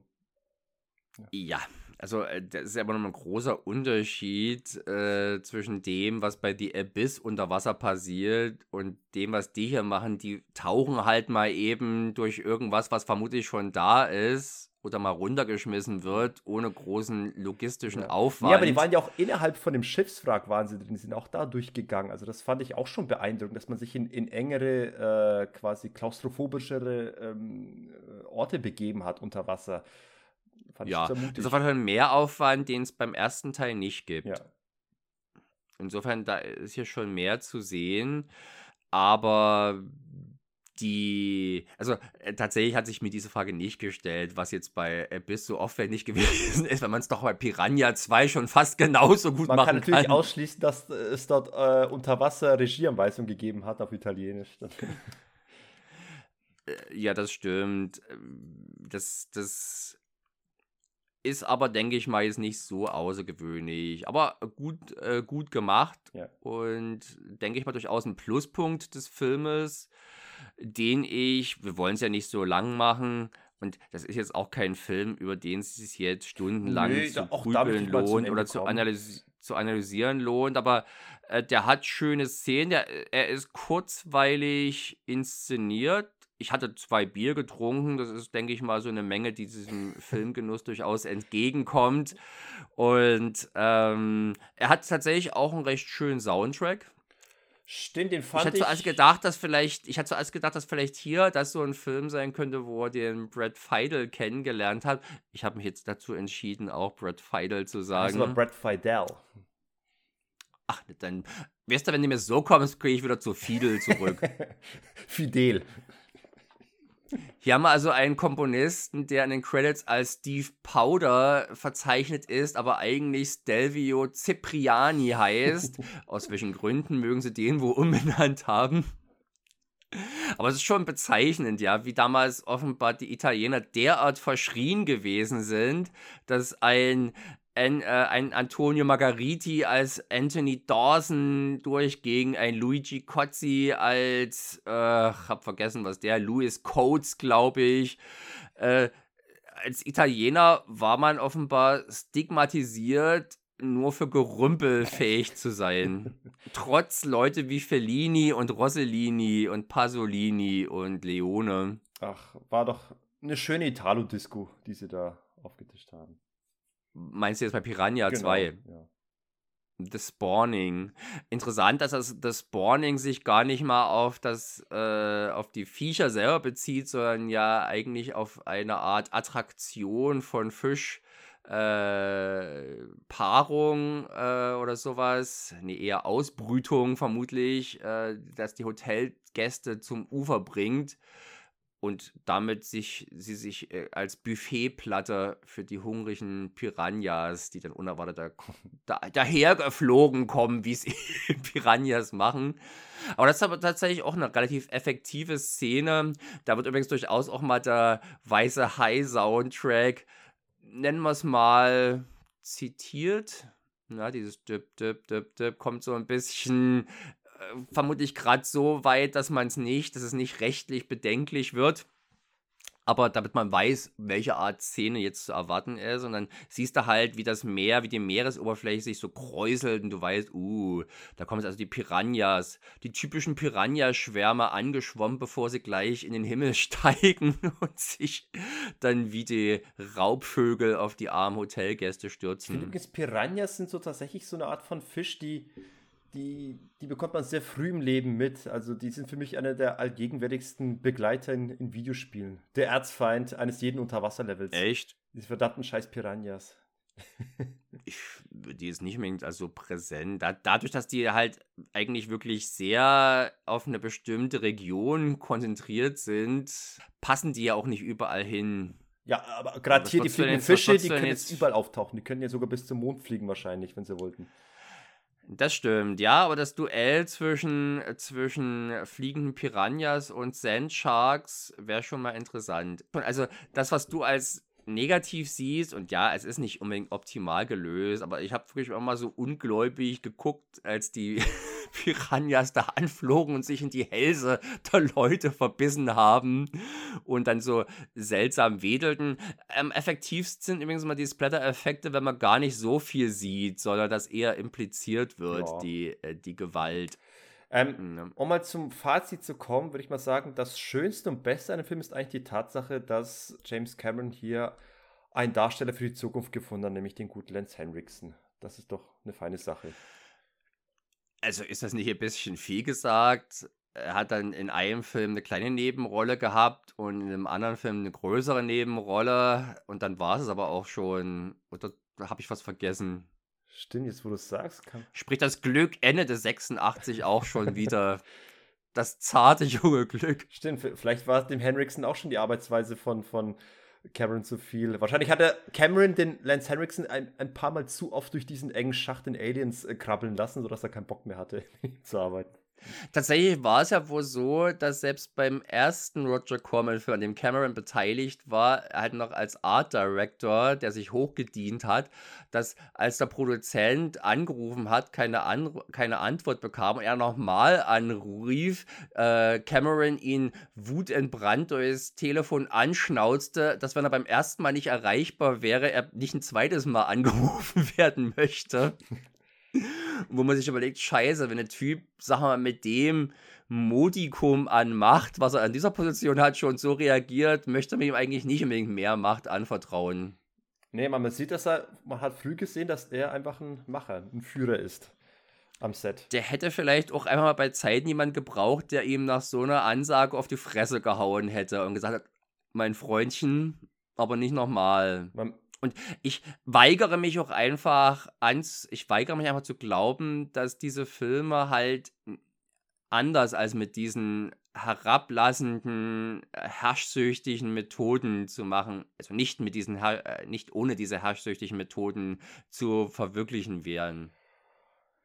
Uh, also es ist schwierig, das zu beantworten. Ich, ich, man möchte natürlich hoffen, dass es auch anders geht. Ich glaube, die traurige Wahrheit ist, dass äh, in den entscheidenden Details äh, es nicht anders geht. Man, man, man kennt ja dann, ich, ich meine, ich hatte anfangs noch mal erwähnt, die, so, The Abyss wäre wahrscheinlich als Projekt komplett gescheitert, wenn nicht äh, James Cameron das so rigoros verfolgt hätte und von den Leuten wirklich erwartet hätte, dass sie diese, diese Nachtschichten schieben, um eben diesen Film fertigzustellen, weil der ist ja schon über Budget und über die Deadline gegangen und trotzdem, also es war wirklich ein, wie James Cameron zu verdanken, dass es überhaupt noch zu Ende gebracht wurde, aber da musste man eben so ein hartes Regiment führen und die Leute so ein bisschen äh, quälen. Ja, weißt du, aber das ist letztendlich auch, und das ist natürlich nochmal eine Diskussion, die separat auch interessant wäre zu führen, aber hier nur kurz angerissen.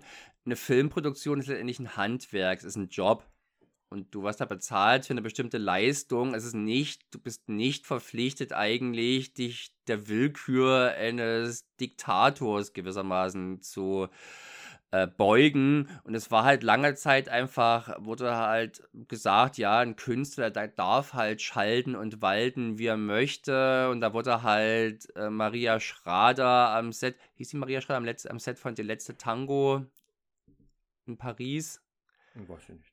Mit Madame von Bertolucci äh, wurde halt halb vergewaltigt und sowas, alles bloß damit man ihren entsetzten Gesichtsausdruck bekommen hat ich hoffe, dass diese Zeiten, wo das alles rechtfertigt wurde mit, ist ja für die Kunst vorbei sind. Ja, ja, es gibt auch. Dass auch James Cameron jetzt am Set von Avatar 2 anders agieren durfte, als es früher also machen. Er ist ja nicht der Einzige. Wir hatten auch konnte. Stanley Kubrick, der Shelley Duval richtig gequält hat bei dieser äh, Toiletten-Axt-Szene mit Jack Nicholson. Das ist auch berühmt, äh, wie sehr da die, die Schauspieler mhm. zum, in dem fast schon den Wahnsinn trieb damit. Und ich, ich weiß auch nicht, wie es aktuell ist bei den letzten, bei den Filmproduktionen der letzten 10, 15 Jahre, ob es da solche Geschichten gab. Ich kenne jetzt gerade keine. Wir hören es, also Joss Whedon soll sich wohl bei äh, Justice League äh, schlecht aufgeführt haben, aber die Geschichten, die man da hört, sind auf alle Fälle harmloser als das, was man früher gehört hat. Und jetzt ist das halt schon ein mittlerer Skandal. Ich glaube also, dass da die Leute jetzt inzwischen doch sensibilisiert genau. wurden dafür. Und es wäre ja schön, wenn man einen James Cameron einfach zwingen könnte, sich gewissen Umgangsformen zu befleißigen, ohne dass er an, jetzt an gewissen Menschenrechten sich zu halten.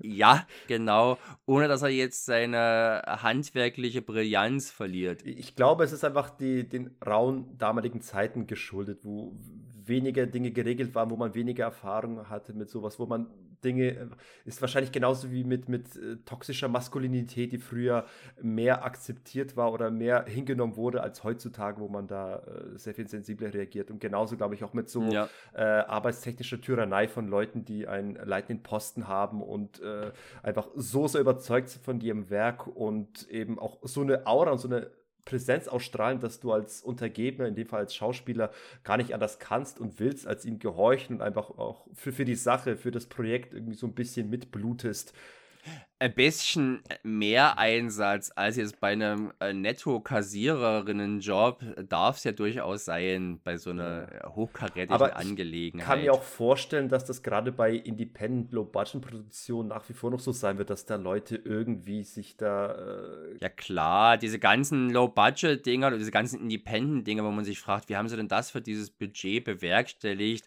Ja, das liegt einfach daran, dass die sich nicht das Geld gezahlt haben oder dass sie allen Beteiligten Beteiligten nicht das Geld bezahlt haben, was man üblicherweise für solche Arbeit bekommen würde. Und äh, gerade bei kleineren Produktionen sind halt Personalkosten schon mit einer der entscheidenden Faktoren. Und äh, dementsprechend funktionieren solche Dinger natürlich vor allem durch Selbstausbeutung. Aber es ist schon ein Unterschied, ob du dich und Freunde ausbeutest oder ob du das halt bei einer Firma ja. machst.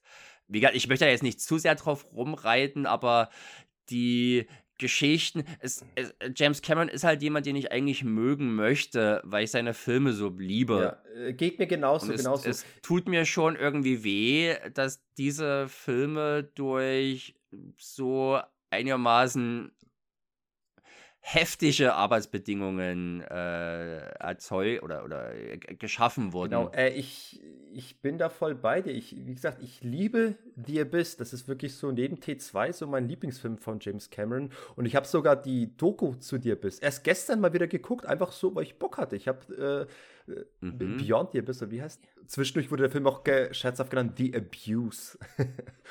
und und äh, ich, ja, also ich, es ist schon, glaube ich, sehr schwierig mit dem. Ich würde als Fazit sehen, vielleicht waren einige Szenen oder vielleicht einige ähm, Befehle von Cameron unnötig und haben nicht so die Früchte getragen, die man man hätte es vielleicht auch getragen ohne diese Arbeitsweise, aber ich glaube, unterm Strich werden uns am Ende auch viele gute Szenen oder vielleicht sogar ganze gute Filme entgangen, wenn er nicht so gearbeitet hätte. Heutzutage wäre es nicht mehr so, aber ich glaube trotzdem, dass diese Arbeitsweise uns das gegeben hat, was, wofür wir die Filme lieben. Möglich, das würde mich aber trotzdem traurig stimmen. Was man jetzt vielleicht als, Absch was man jetzt vielleicht als abschließende Frage zu dem, unserem heutigen Themenkomplex stellen könnte.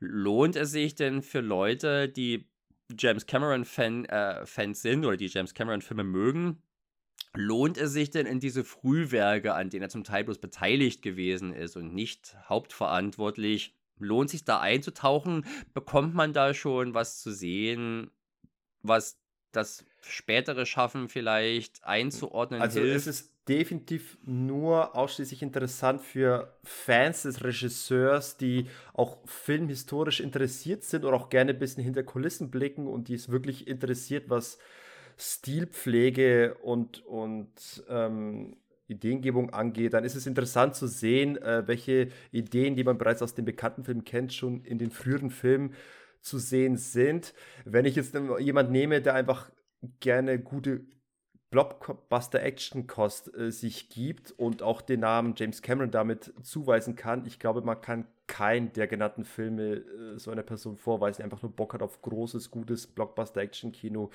das, dann wird er das Ganze eher einfach nur belächeln. Ja, weil es natürlich keine großen Blockbuster-Filme ja, sind, gut. sondern halt alles B-Filme. Das muss man schon wissen, aber äh, ich würde ich würde das schon empfehlen. Wie gesagt, geht, es geht ja hier nicht um 0815 äh, Publikum, sondern schon um Leute, die ein bisschen was äh, wissen wollen, woher er kommt oder hm, so. Und ja. ich finde, das sind die Filme alle. Du hast zwar gesagt, bei Battle Beyond the Stars hat es dazu wenig diesen Touch gesehen, aber wenn man einfach berücksichtigt, dass er geholfen hat, diese kleine Produktion, dieser kleinen Produktion doch große Bilder zu verschaffen, und auch originelle visuelle Einfälle und ähnliches, äh, ist das doch durchaus ein kleiner Stein auf der Karriereleiter äh, von James Cameron, der durchaus wert ist, mal begutachtet zu werden. Das ist äh, die erste Gruppe, die ich nannte. Es ist auf jeden Fall filmhistorisch interessant zu sehen, äh, welche Ideen und welche Mühe schon erkennbar ist in den früheren Filmen, auch wenn der Film noch nicht Regisseurposten inne hatte. Tatsächlich würde ich aber eher Leuten diese drei, äh, diese drei Spielfilme empfehlen, die eben Bock auf preiswerte Genreware, die äh, besser gemacht ist als der Durchschnitt dieser, dieser Werke. Ja. Äh, also mal ein besserer äh, Star Wars-Verschnitt, ein besserer Alien B-Movie-Verschnitt und ein netter Creature-Film. Äh, ansonsten reicht es vielleicht tatsächlich, wenn man sich äh, den Xenogenesis anguckt, weil da halt schon so wesentliche visuelle Motive von äh, und, und, und, und Techniken vor äh, foreshadowed oder ge mhm. gezeigt werden, zum ersten Mal präsentiert werden, debütieren. Und äh, da hat man ja auch mit zwölf Minuten nicht allzu viel zu tun. Einfach bei YouTube Xenogenesis eingehen und sich ihn angucken und staunen, was man mit so wenig Geld in einem Wohnzimmer machen kann, wenn man nur die richtigen Zahnärzte kennt. Genau. Sehr schönes Schlusswort. Uh, und damit beenden wir auch schon wieder diese kleine Rundschau über das frühe Frühwerk von James Cameron.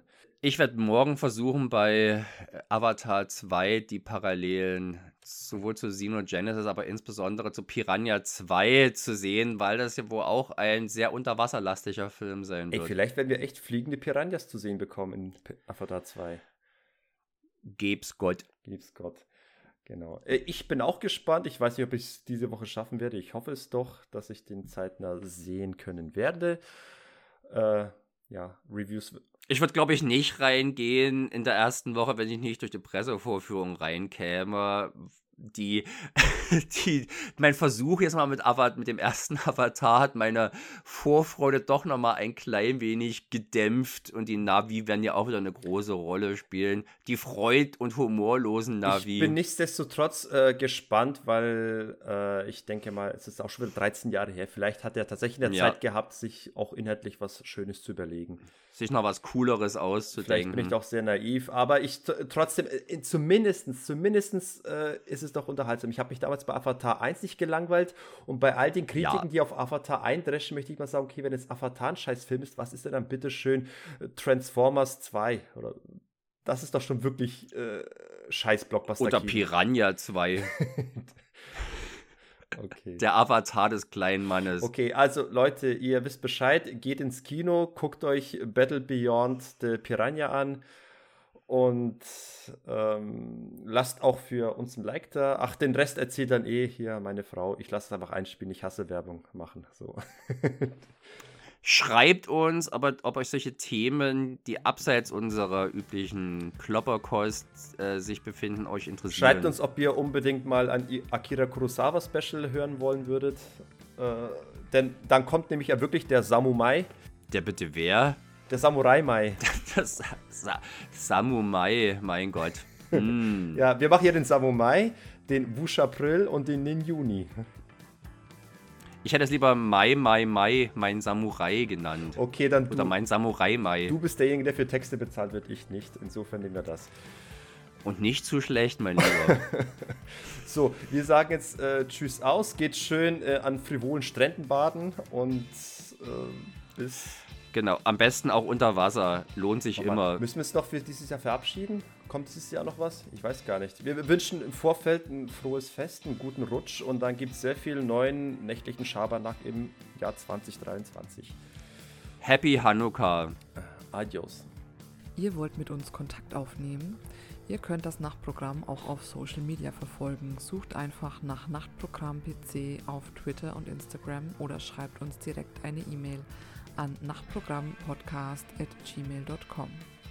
Darüber hinaus könnt ihr Sergej und Martin unter ihren alter Egos Sergej und Kami im Forum von actionfreunde.de antreffen und Sergej auch auf Letterbox folgen.